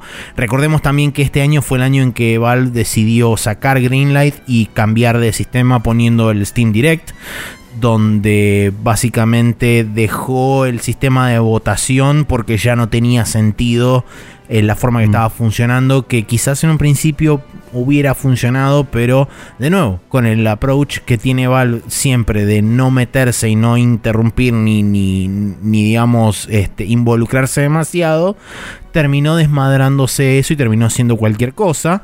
Eh, efectivamente haciéndolo eh, eh, inútil. Por esa razón fue que decidieron descontinuarlo y agregaron ahora Steam Deck, donde básicamente es simplemente una mínima. Eh, una mínima restricción monetaria para que vos publiques tu, juego en Steam. Y bueno, eso también abrió la posibilidad de que cualquiera, eh, literal, casi literalmente cualquiera, porque todavía, a pesar de que Valve dijo que iba, iba a ver cómo Em, como digamos eh, controlado todo el tema de los asset flippers y qué sé yo, todavía hoy siguen siendo un enorme problema dentro de Steam. Eh, entonces, eh, para mí, Valve no está, o no está queriendo, o no está sabiendo, em, por lo menos ponerle algún tipo de metodología adelante a Steam para decir, bueno, ok, con lo que venimos haciendo hasta ahora o no está alcanzando o lo estamos encarando de una forma errónea. Intentemos hacer otra cosa o intentemos sumarle algo más si bien ellos lo, discutieron durante, durante este año con eh, las los nuevos updates que iban a venir de, como decías, el sistema de curators, el sistema de este, todos los cambios que hicieron en la parte de gifting, todos los cambios que hicieron en la parte de eh, hacer más visible la cantidad de tickets por distintos problemas que tenían los usuarios. O sea, agregaron mucha funcionalidad de Steam este año, es cierto. El problema sigue estando en que eh, Steam es cada día más caótico porque no, no hay una real solución. O sea, por lo menos en la gran mayoría de la gente con la que nosotros dos charlamos, sucede que muy poca gente revisa el, el storefront en sí. Simplemente hay gente que se entera por otros lados de la salida de un juego, va a Steam, lo busca, o sea, teclea el nombre del juego, entra a la página del juego y lo compra directamente de ahí. Entonces, es como... Es muy difícil saber realmente cuál es hoy el estado real de, digamos, de, visibilidad de, todas las cosas que hay dentro de Steam. Sí, Sí, la realidad es que yo no uso Steam, no, no uso mucho las, las storefronts digitales eh, para chusmear, digamos. Yo tampoco. Me pasa cuando tengo un nuevo aparato o cuando un aparato es nuevo, curiosamente. o la Switch, no, la, no es que la tengo ahora, pero como este año es el primer año, a tanto dentro del store y veo básicamente todos los juegos de Switch porque es fácil. Hmm. Y ahí es donde chusmeo y digo, a ver qué salió, veo qué onda, no sé qué. La Xbox, porque es algo que tengo hace poco, también me meto al store y veo qué hay, cómo viene la movida, qué tengo con el Game Pass, toda la bola. En Steam tuve años de mirar frenéticamente todo lo que había. Pero también básicamente tengo todos los juegos que puedo jugar en mi vida y más. Así que llega un punto en el que decís, bueno, no voy a buscar si no sé qué quiero porque ya fue. Y como mucho me conecto en el sale y veo las ventas destacadas y vuelvo el otro día a ver las otras. Eh, porque la verdad es que ese cambio de paradigma que hicieron, no sé si alguna vez tuvimos los números reales de cuánto influyeron o no, de que dejaran de haber sales del día y pasaran a ser sales destacadas. Pero a mí como usuario que usa Steam hace 8 o 9 años, eh, me está pasando que lo estoy usando de la misma forma que antes. Tipo, a ver qué hay hoy. Y en realidad están todos los días esas ofertas. Pero eh, me da paja mirar la lista y buscar. Entonces, eh, para usuarios como nosotros quizás no es tan relevante. Pero hay gente que sí, que browsea, que es como, bueno, tengo un presupuesto por mes para comprar un juego. Y tengo que ver qué juego es. Y se pone a mirar, ponele. Eh, gente que lo maneja de distintas formas. Y la verdad es que el sistema de curators y toda la bola está bueno que le metan ficha, está bueno que dejen que los curators suban sus propios videos para, para las reviews y eso, que a la vez le da plata a los curators. Es medio, medio hijo de puta que están haciendo todo el trabajo por Valve y lo que hace Valve en vez de darles plata es decir, pueden usar otros servicios que le dan plata de acá. Pero bueno, es un negocio y lo tienen demasiado clara los chabones, demasiado clara. Eh, y, pero digo, como decís, eh, la cantidad de basura que entró a Steam en los últimos años eh, ya es difícil de sacar de tanta que es. Y eh, se nota que falta la necesidad de una moderación real. Y que el sistema se regula solo si el, los updates de Discoverability filtran mucho la basura, sí. Eh, es ideal ni a patada en ella. O sea, claramente tiene muchos problemas. Si vos me dijeras que todos los juegos, todos, son aprobados por una persona de Valve o de una entidad que contrate Valve o algo así, em, que se haga responsable de si hay mierda, digamos, y que se arregle rápido cuando alguien se roba un asset o lo que sea, eh, igual necesitarías el Discoverability Update y toda la bola. Porque igual habría demasiados juegos. Pero habría muchísimos menos y sería más abordable el store. O sea, como dijimos, el año pasado creo que fueron 6.000 juegos de Steam. En todo el eh, año. 4.000 y pico. Este año llegaron este a 6.000. Este año eran 6.000 a mitad de año, algo así. Sí, tipo septiembre eran 6.000. Es exponencial, se va a la mierda y de esos mínimo 1.000 deben ser una verga. digo, una... Y por una verga digo prácticamente un robo, o sea, basura hecha para eh, currar gente. Em, obviamente que estoy asumiendo y generalizando, pero digo, se puede haber eh, se, puede haber reducido el caudal a eh, algo más manejable. pero bueno, no sé, Steam, si, si, PlayStation se acostaba en sus laureles, Steam ya tiene un viñedo ahí, está tipo tirado, flasheando Baco ahí con todas las ninfas y pasando la bomba el chabón. Pero, mm, pero bueno, sigue innovando en lo que es UX y, UI de eh, todo lo que es interacción con el usuario y comunidad en, en, eh, storefronts digitales, sigue estando en la vanguardia de eso y dando ejemplos de lo que se debe y no se debe hacer a todas las demás plataformas. Y sigue siendo la plataforma líder y tiene más competencia que antes, como hemos hablado otras veces, con Go, con Origin no apestando ahora y con otras cosas, pero eh, sigue siendo Steam y sigue siendo el único que anotamos en este artículo para discutir de todos esos porque sigue siendo el que marca la tendencia y cuando hablamos del estado de la industria es el que importa, digamos, entre comillas, a pesar de que por ahí sí. nosotros, digamos, compren en Go que no sean pelotudos, ¿no? Pero Sí, bueno, también... Go tuvo eh, su pequeño hito durante este año que fue Sí. que finalmente Go Galaxy llegó a versión final eh, y con no, no sé si el 100% de las herramientas o de los features que habían prometido en su, en su inicio, pero sí con la mayoría. Tiene overlay, tiene capacidad de sacar screenshots, tiene capacidad de hacer rollback de las versiones.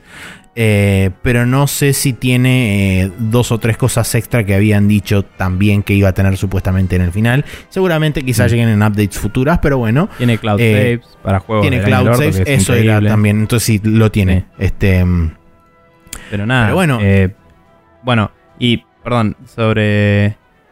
Sobre Steam, una cosa más era. em, ah. Me olvidé. Habíamos dicho lo de Go y me hizo acordar a algo. Y ahora no me sale. Em, quizá vendrá más tarde. Pero bueno. sí. Eh, de última arrancamos con EA y si te, si te surge de vuelta, este. Sí, Nos igual diría que estos tres los juntemos porque son un contraste interesante entre los tres. Lo ponemos en Eh, otros, decís. No, digo, eh, Ah, hablar todo tratemos estos tres juntos. Ah, Eh, sí, sí, sí, sí. Anotamos básicamente, no por ninguna razón en particular, pero básicamente las empresas que siempre hablamos en la E3 y Valve, ¿no? Eh, entonces tenemos EA, Ubisoft y Bethesda.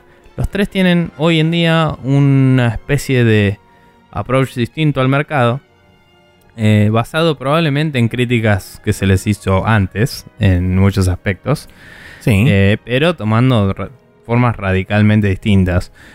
EA siendo muy criticado por el abuso de DLCs y Season Passes y segmentación de los jugadores y toda la bola con los juegos multiplayer que tenía y todo eso. Y con eh, me hiciste un juego y al año siguiente dejó de ser relevante. Está empezando a volcarse al Games as a Service a pleno y haciendo que las cosas estén todas atadas a loot boxes y compras em, que que son Microtransacciones. renovables, digamos, sin venderte DLCs y dándote contenido gratis, digamos, que te expande el gameplay, pero si querés, eh, podés invertir plata en destrabar cosas. Eh, que esas cosas, muchas son consumibles que se vuelven a usar. Eh, De una forma que mucha gente considera predatoria, que hemos hablado mil veces, no tengo ganas de volver a entrar en eso. Hoy está vista como muy negativa la forma en la que lo están encarando. Sí. Pero se entiende que viene un poco de las críticas anteriores, ¿no? De me estás vendiendo DLC cada 5 segundos, me estás hinchando las pelotas, dame un juego completo. Y es como, bueno, acá tenés un juego completo, pero cada 5 segundos te voy a pedir plata. Básicamente como- lo que sucedió con EA es el típico síndrome de sobrecorregir una situación. Se fueron Sí. desde un extremo hacia el otro. Bueno, eh, Ubisoft, por otro lado, tuvo una situación pseudo similar. Eh, tenía algunos juegos single player y todo eso también, pero es como que también había bastante crítica a cómo estaban manejando el negocio. Y hoy en día está haciendo juegos Games as a Service y todo. Pero con ventas de ítems más estéticos y cosas menos relevantes al juego y de una forma no tan predatoria. Y dándole buen soporte a los juegos. Inclusive llegando al punto de dar vuelta a un juego que fue mal recibido como el Rainbow Six Siege. Que hoy está en un, no sé si su auge porque no estoy siguiendo la comunidad, pero existe y es bien mantenido. Y tiene gente jugando todos los días. Y que eh, haya pasado, por ejemplo, un dato que tengo de hace no mucho tiempo. A- El Sí. Rainbow Six Siege cuando salió tenía alrededor de entre 3.000 y 5.000 jugadores en, la, en. PC, en Steam. Hoy en día tiene consistentemente 100.000. Bien, eh, un numerito. Em, un mil por ciento de incremento, básicamente. Más o menos, sí, a grandes Em, rasgos. Pero bueno, eh, la realidad es que, como decía, eh, están dándole soporte a los juegos posta. eh, por ahí, algunos de los juegos no estaban preparados para esto, como le pasó un poco a EA con los juegos del año anterior también, y tienen que esperar a la secuela para poder darle un soporte adecuado. O sea, el For Honor fue medio mal recibido, lo rescataron un poco, tengo entendido. Sí. Pero es como que medio como que no creo que puedan expandirlo mucho más. Eh, pero, por ejemplo, el Ghost Recon eh, Wildlands, cada tanto tiene algún contenido nuevo, algún desafío y cosas así, que por ahí podemos comparar un poco. Eh, bueno, y el Origins, el Assassin's Creed Origins también fue muy bien recibido y tiene algunos desafíos y cosas que se prenden y apagan en distintos momentos. Y podemos compararlo un poco quizás a los, eh, los contenidos del Hitman, ¿no? Que es como. Acá tenés un puchito más de contenido, esto aparece esta semana y después se va, esto es un desafío que puedes hacer ahora.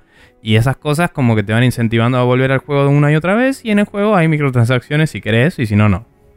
Eh, hay, gente que critica que el juego por ahí el balance del mismo no está muy bien por culpa de eso. Yo en el Origins no tuve ningún problema, debo decir.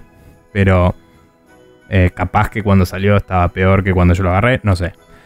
Eh, hoy está bastante bien. Entonces, la verdad es que Ubisoft le está yendo bien. La gente está esperando el Far Cry 5 con relativas ganas de jugarlo.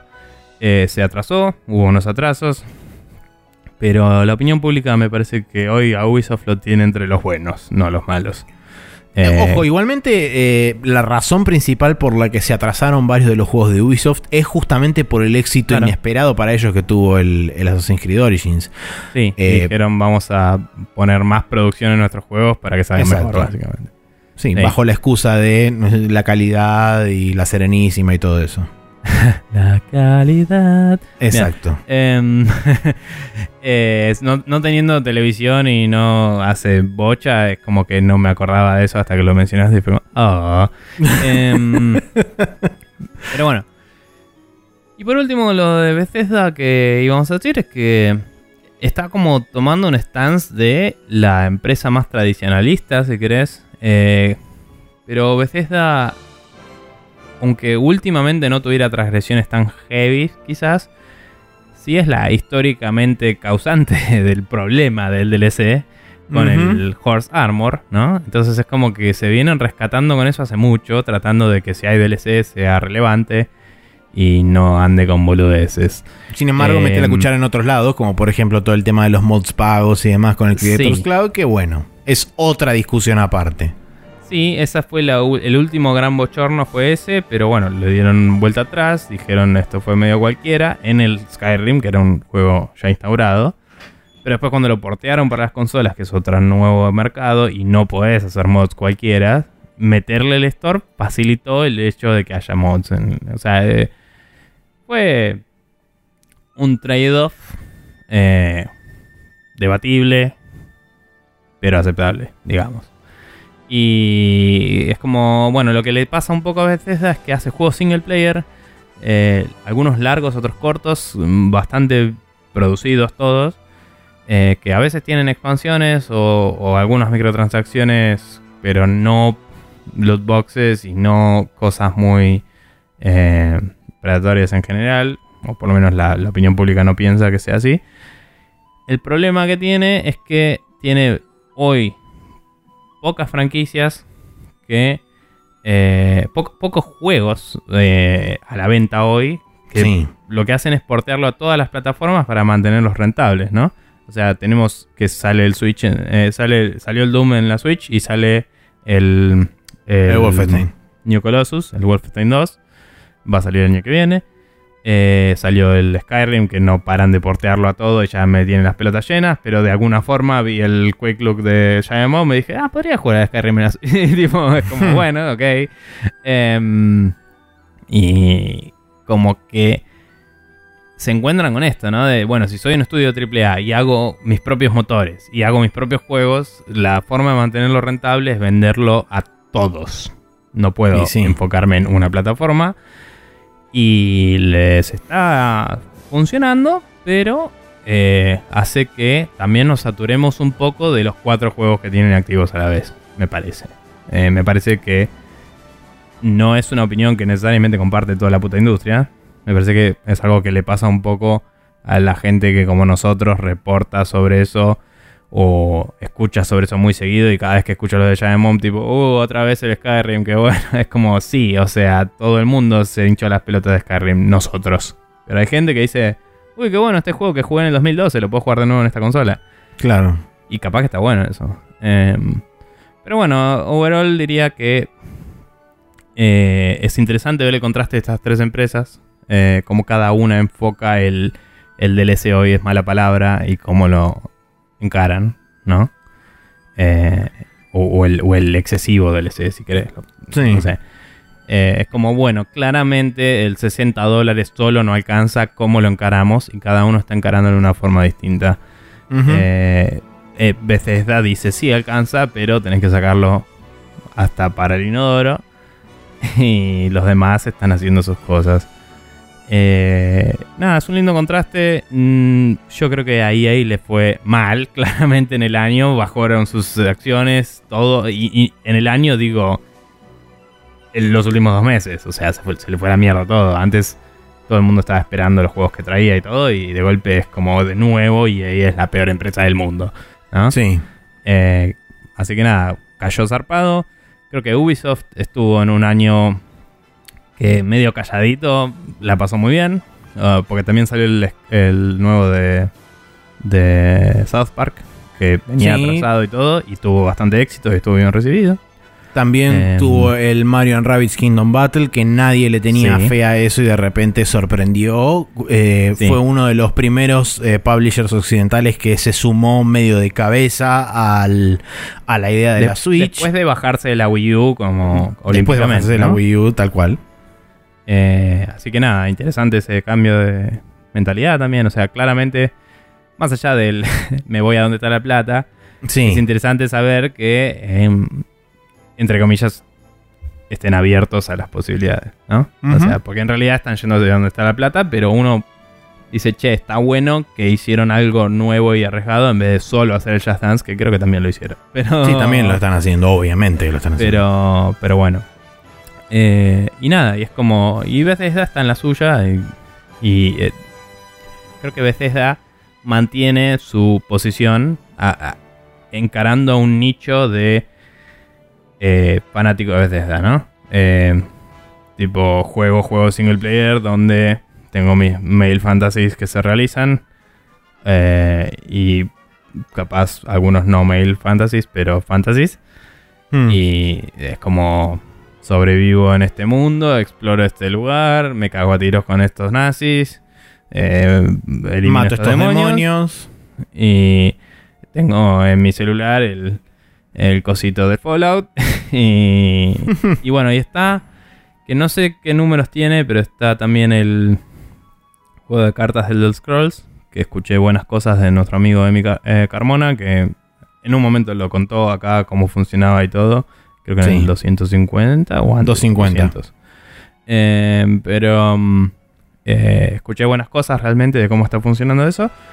Y el Elder Scrolls Online parece que hoy es una buena experiencia. eh, y que es lo más parecido a un nuevo Elder Scrolls que hay. Y que está bueno realmente. Escuché de varias personas. Que lo puedes jugar básicamente single player. Y el juego hoy es free to play.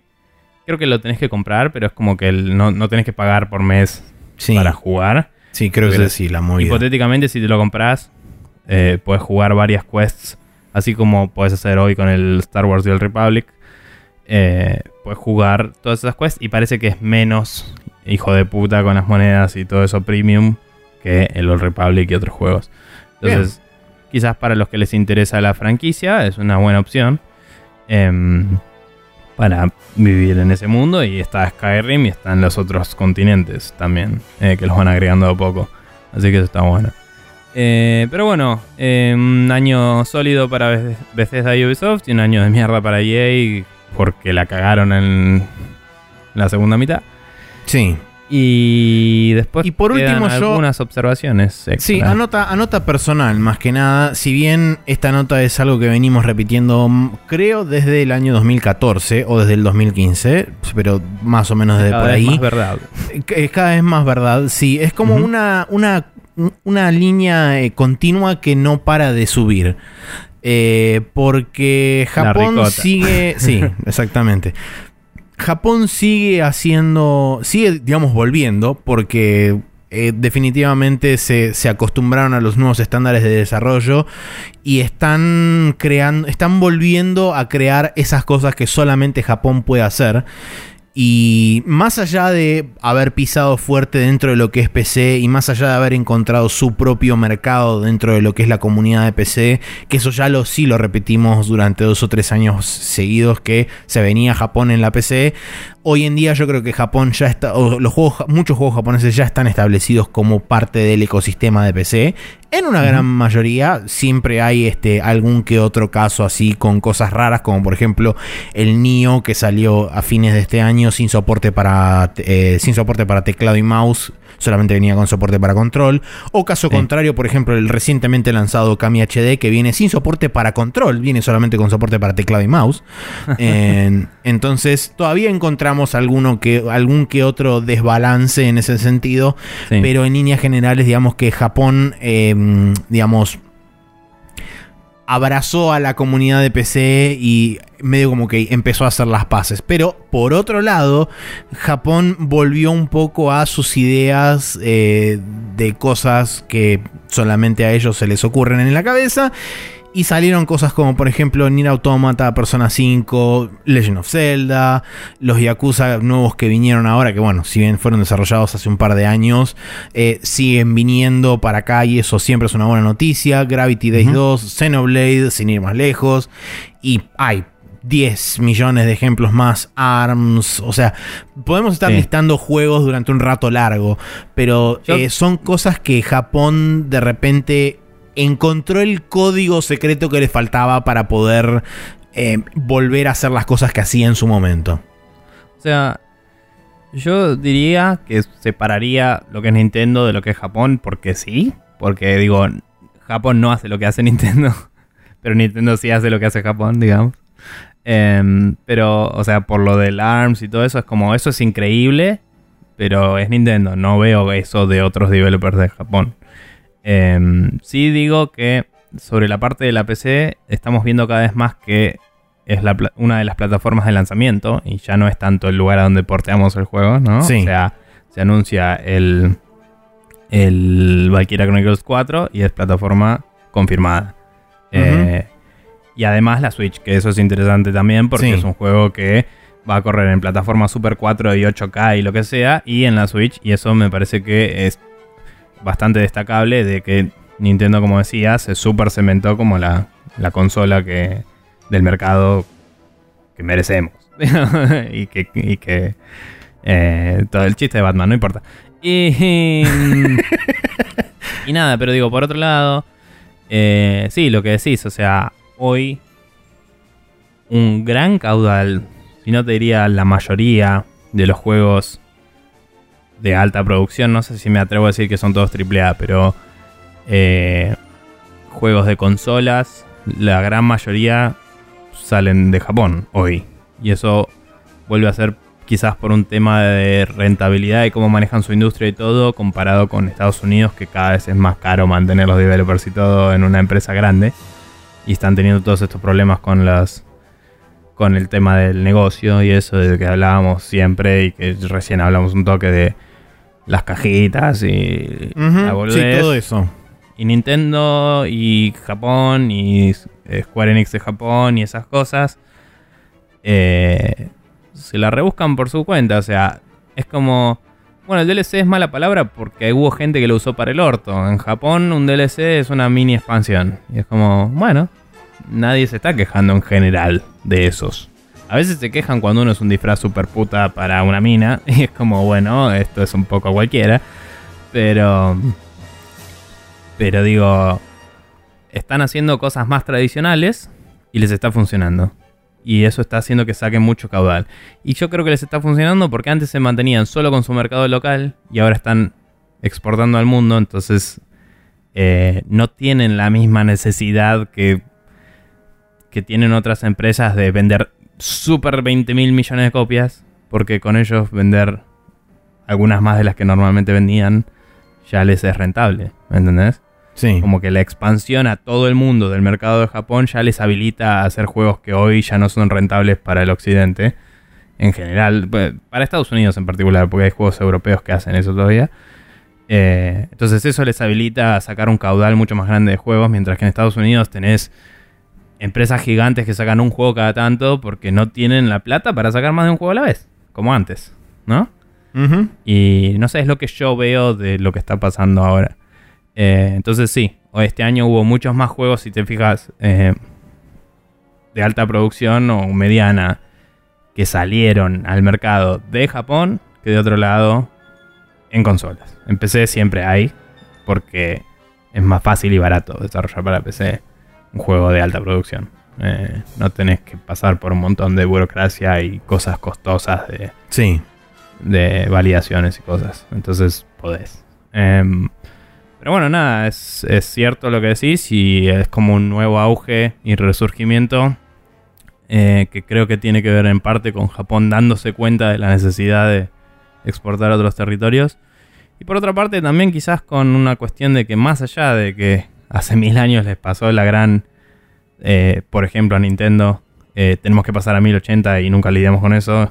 eh, Creo que Ujú. hoy están abrazando más el uso de motores ya armados como el Unreal Engine y el uso de tecnologías de terceros y el abrirse a comunicarse con otros países para colaborar que antes quizás eran muy cuadrados en eso.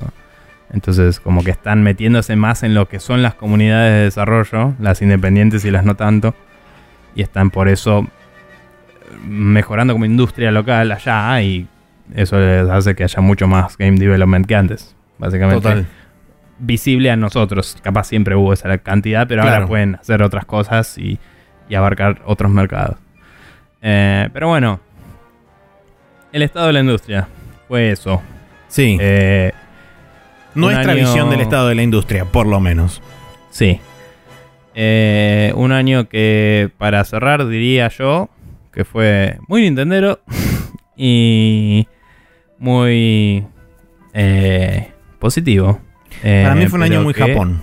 Porque el 95% de las cosas que jugué fueron todas de Japón. Sí, eh, yo no sé si tanto, pero de los que más disfruté, probablemente. Em, y tampoco jugué tanto como vos ni a palos, así que nada. No sé, lo sabremos la semana que viene eso.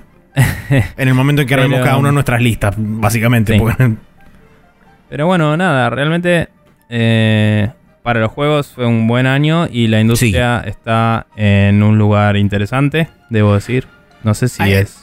La industria está, es transicionando. O sea, la industria está, trans- primero, está transicionando constantemente. Pero segundo, además, hoy, particularmente en 2017, creo que está haciendo una transición que puede determinar eh, el futuro inmediato en varios órdenes y el futuro a largo plazo en otra tanta cantidad. Porque el, todo el tema de loot boxes y qué sé yo, cuando todo eso se termine de definir y obtenga un resultado final de alguna Sí, u otra El forma, modelo de negocio tiene que cambiar. eso va a hacer que el modelo de negocio se modifique necesariamente. Entonces, dependiendo de qué, qué sea ese resultado final y cuáles sean las fuerzas que lo influencian, vamos a ver un cambio o no en la industria. Sí, sí. Eh, ya hablaremos seguramente cuando hagamos predicciones, pero... eh, es como que... Qué difícil va a estar eso, ser boludo. interesante. ¿Qué tipo, qué difícil va a estar eso hacer Sí. tipo, la nada misma. O sea, podés decir el apocalipsis o nos salvamos todos. Y las dos No, pueden ser sí. básicamente correctas. Sí, sí, sí. Pero bueno, ya hablaremos de eso.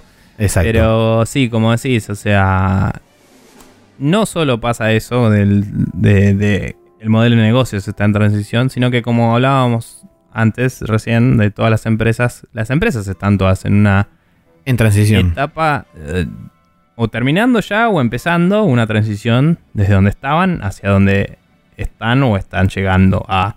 Entonces, eh, Microsoft pasó de estar en una posición bastante chota a estar en una merecida buena posición, diría.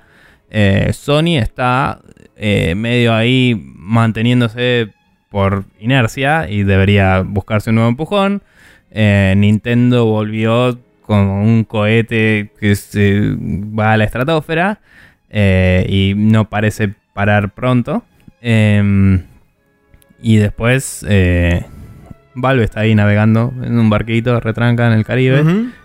En un universo paralelo, diría yo. Pero bueno, sí. Sí, tal vez. Eh, y nada, pero no sé. eh, EA es como que dio un volantazo fuego. para el otro lado de dejar de hacer DLCs y todo eso en pos de otra cosa y le salió mal. Y eh, Ubi está como manteniéndose, dándole a, los- a su público lo que quiere, lo cual le va muy bien. eh, excepto porque no pusieron a Isha Tyler, pero bueno. Y eh, Bethesda está eh, también como poniéndose en una posición de esto que está haciendo todo el mundo está mal, nosotros vamos a hacer los que hacemos los juegos single player, vamos los pibes, que de hecho lo dijeron en un video que no lo comentamos, pero eh, estaban defendiendo el single player y no sé qué, y haciendo una campaña medio pelotuda que es efectiva, digamos. Y nada, y lo que decimos de Japón, ¿no? Están habiendo cambios de importancia de developers. Yo no creo que sea solo Japón, creo que hay mucho más también saliendo de Europa, pero quizás no lo vemos tanto porque no es tan destacable cuando es de, entre comillas, Occidente. Pero hay Y no lo mencionamos. Sí, ¿Qué dale, qué? sí. No, no, no. Que- no- Bueno, dale. sí, no sé. Eh, digo que mucha, muchos juegos que son de Occidente por ahí vienen más de Europa y no lo percibimos porque no notamos que viene de ahí, no de Estados Unidos, solo porque está en inglés y, bien escrito. ¿No entendés? Eh, entonces, yo creo que hoy hay un tema de costos y de cosas que en Estados Unidos está complicado hacer un juego grande, pero en el resto del mundo eh, se está no, no se está volviendo más fácil, pero como que se está asentando que no es tan difícil si, le, si tenés un cambio a favor y algunas situaciones dadas. Y eso está trayendo más diversidad a los juegos. Sí, bueno, el año pasado mencionamos medio por arriba China. Yo creo que China también es un mercado que está a punto de explotar en cuanto a cantidad de, de juegos que puede este, producir. Porque hay muchos proyectos, hay muchos estudios que están desarrollando en China. De hecho, Sony tiene una muy fuerte presencia en cuanto a soporte y en cuanto a incubación de tanto estudios como juegos, como proyectos, etcétera, en China. Entonces, sí. eh, va a ser interesante ver.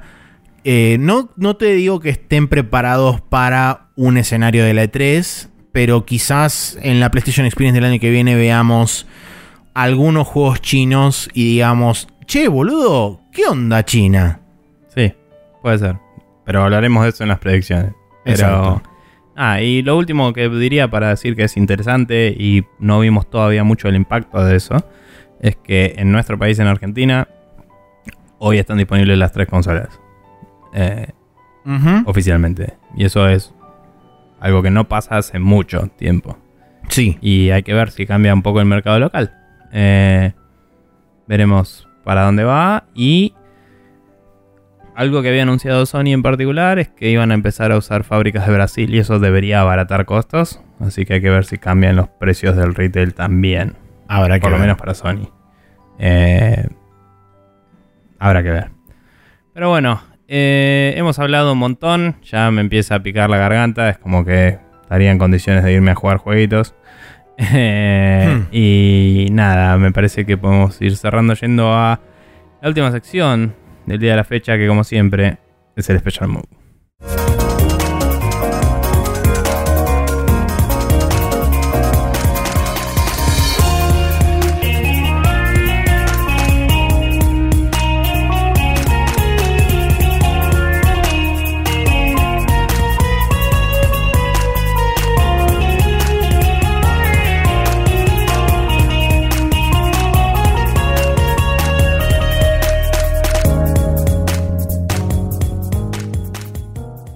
Estamos de vuelta acá en el Special Move, donde tengo una recomendación y Maxi tal vez tenga una o no. ¿Sí? ¿No? No sabemos. Sí, Está sí, haciendo sí, sí, señas. sí, sí, sí, sí, Bien, es eso. sí. Eh, yo voy a recomendarles que vean una serie que ustedes sabrán de dónde la obtienen y por qué medios. Eh, no voy a hacerme responsable. Pero eh, hay una serie que se llama The Orville, que se escribe O-R-B corta I-L-L-E, The Orville, o sea, The Orville en inglés, ¿no? Em, y es una serie que es una carta de amor a Star Trek, básicamente. Con tintes de comedia, porque está hecha por el chabón de Family Guy, Seth MacFarlane. Eh, y mientras que uno dice, "Mm, no sé si me gusta el humor de ese chabón o no, por ahí, porque hay mucha gente que no le gusta la mierda. eh, debo decir que el humor es una linda herramienta para romper la tensión en la historia, pero que no es lo principal en esta serie. Eh, y genuinamente es mucho más Star Trek lejos que Star Trek Discovery, que terminó siendo una recontragarcha. Eh, vengan de a uno, es una poronga.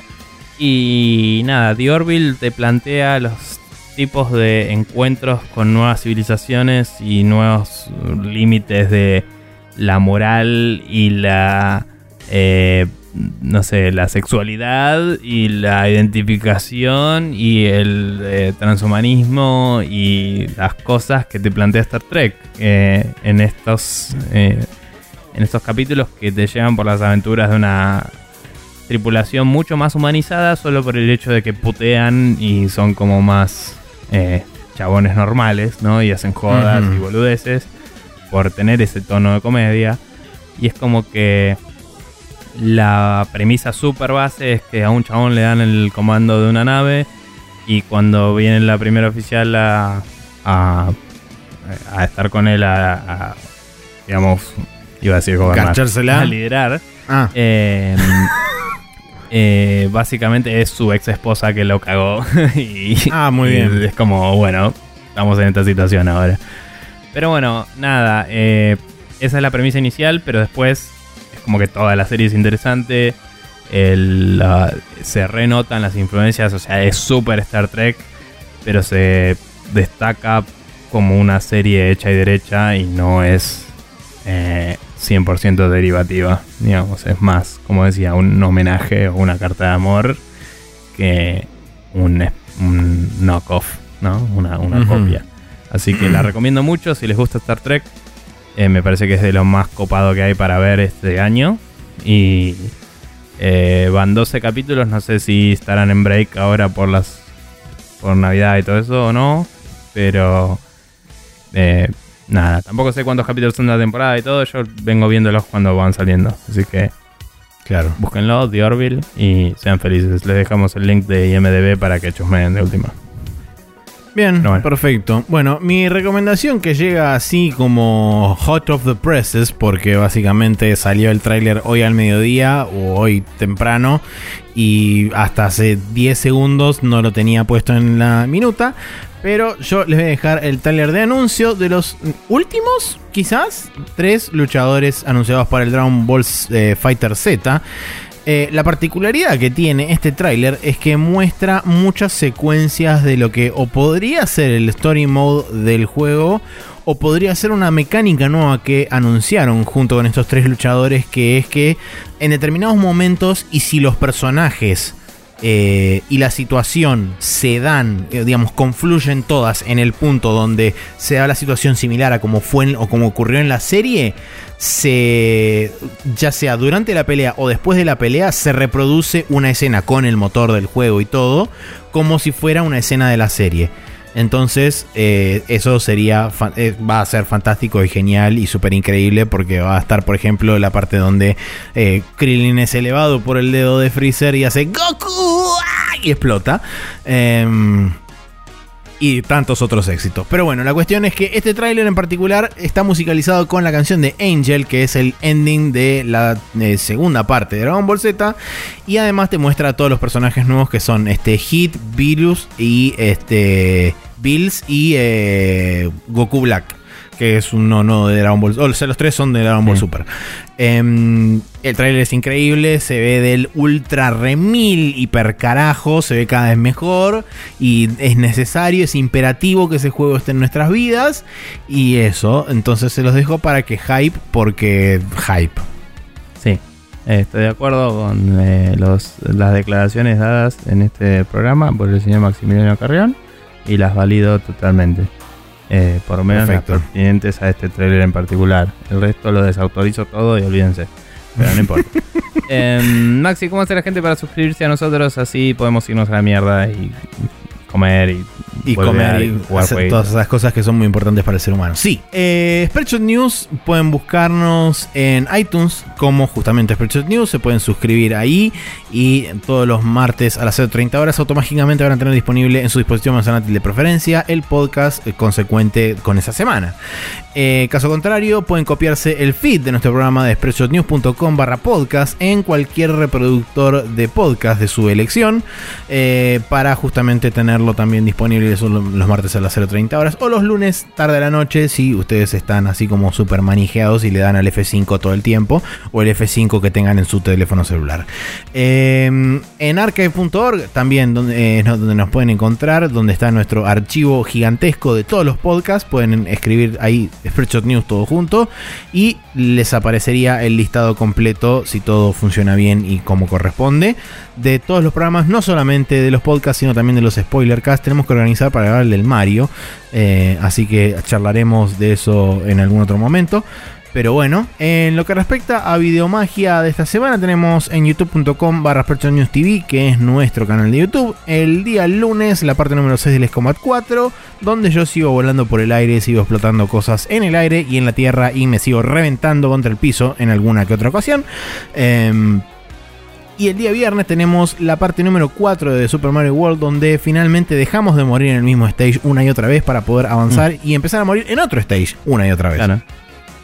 Está muy bien. Es como As You Do. Sí. Exactamente, sí. Pero bueno. Bueno, gente, eso ha sido todo por este bastante largo capítulo del día de hoy. Y vamos a vernos la semana próxima para hablar de los Gotis en el especial de Navidad 2017 de Fresh Podcast. Y será así. Y eso es todo lo que tenía para decir al respecto. Así que no sé para qué seguía alargando la oración al pedo, porque uno sigue hablando y la oración ya no tiene tanto sentido como antes. Entonces el sentido deja de estar ahí en la oración en la que estás hablando porque no está. Y el sentido no está ahí. El sentido, Exacto. la persona. Y los jueguitos. Y la fiaca. El sábado. Y mañana es domingo. Y después la concha de la hora. No, gracias. Entonces eh, voy a de hablar acá. Y vamos a aplaudir y nos vamos a ir a la mierda.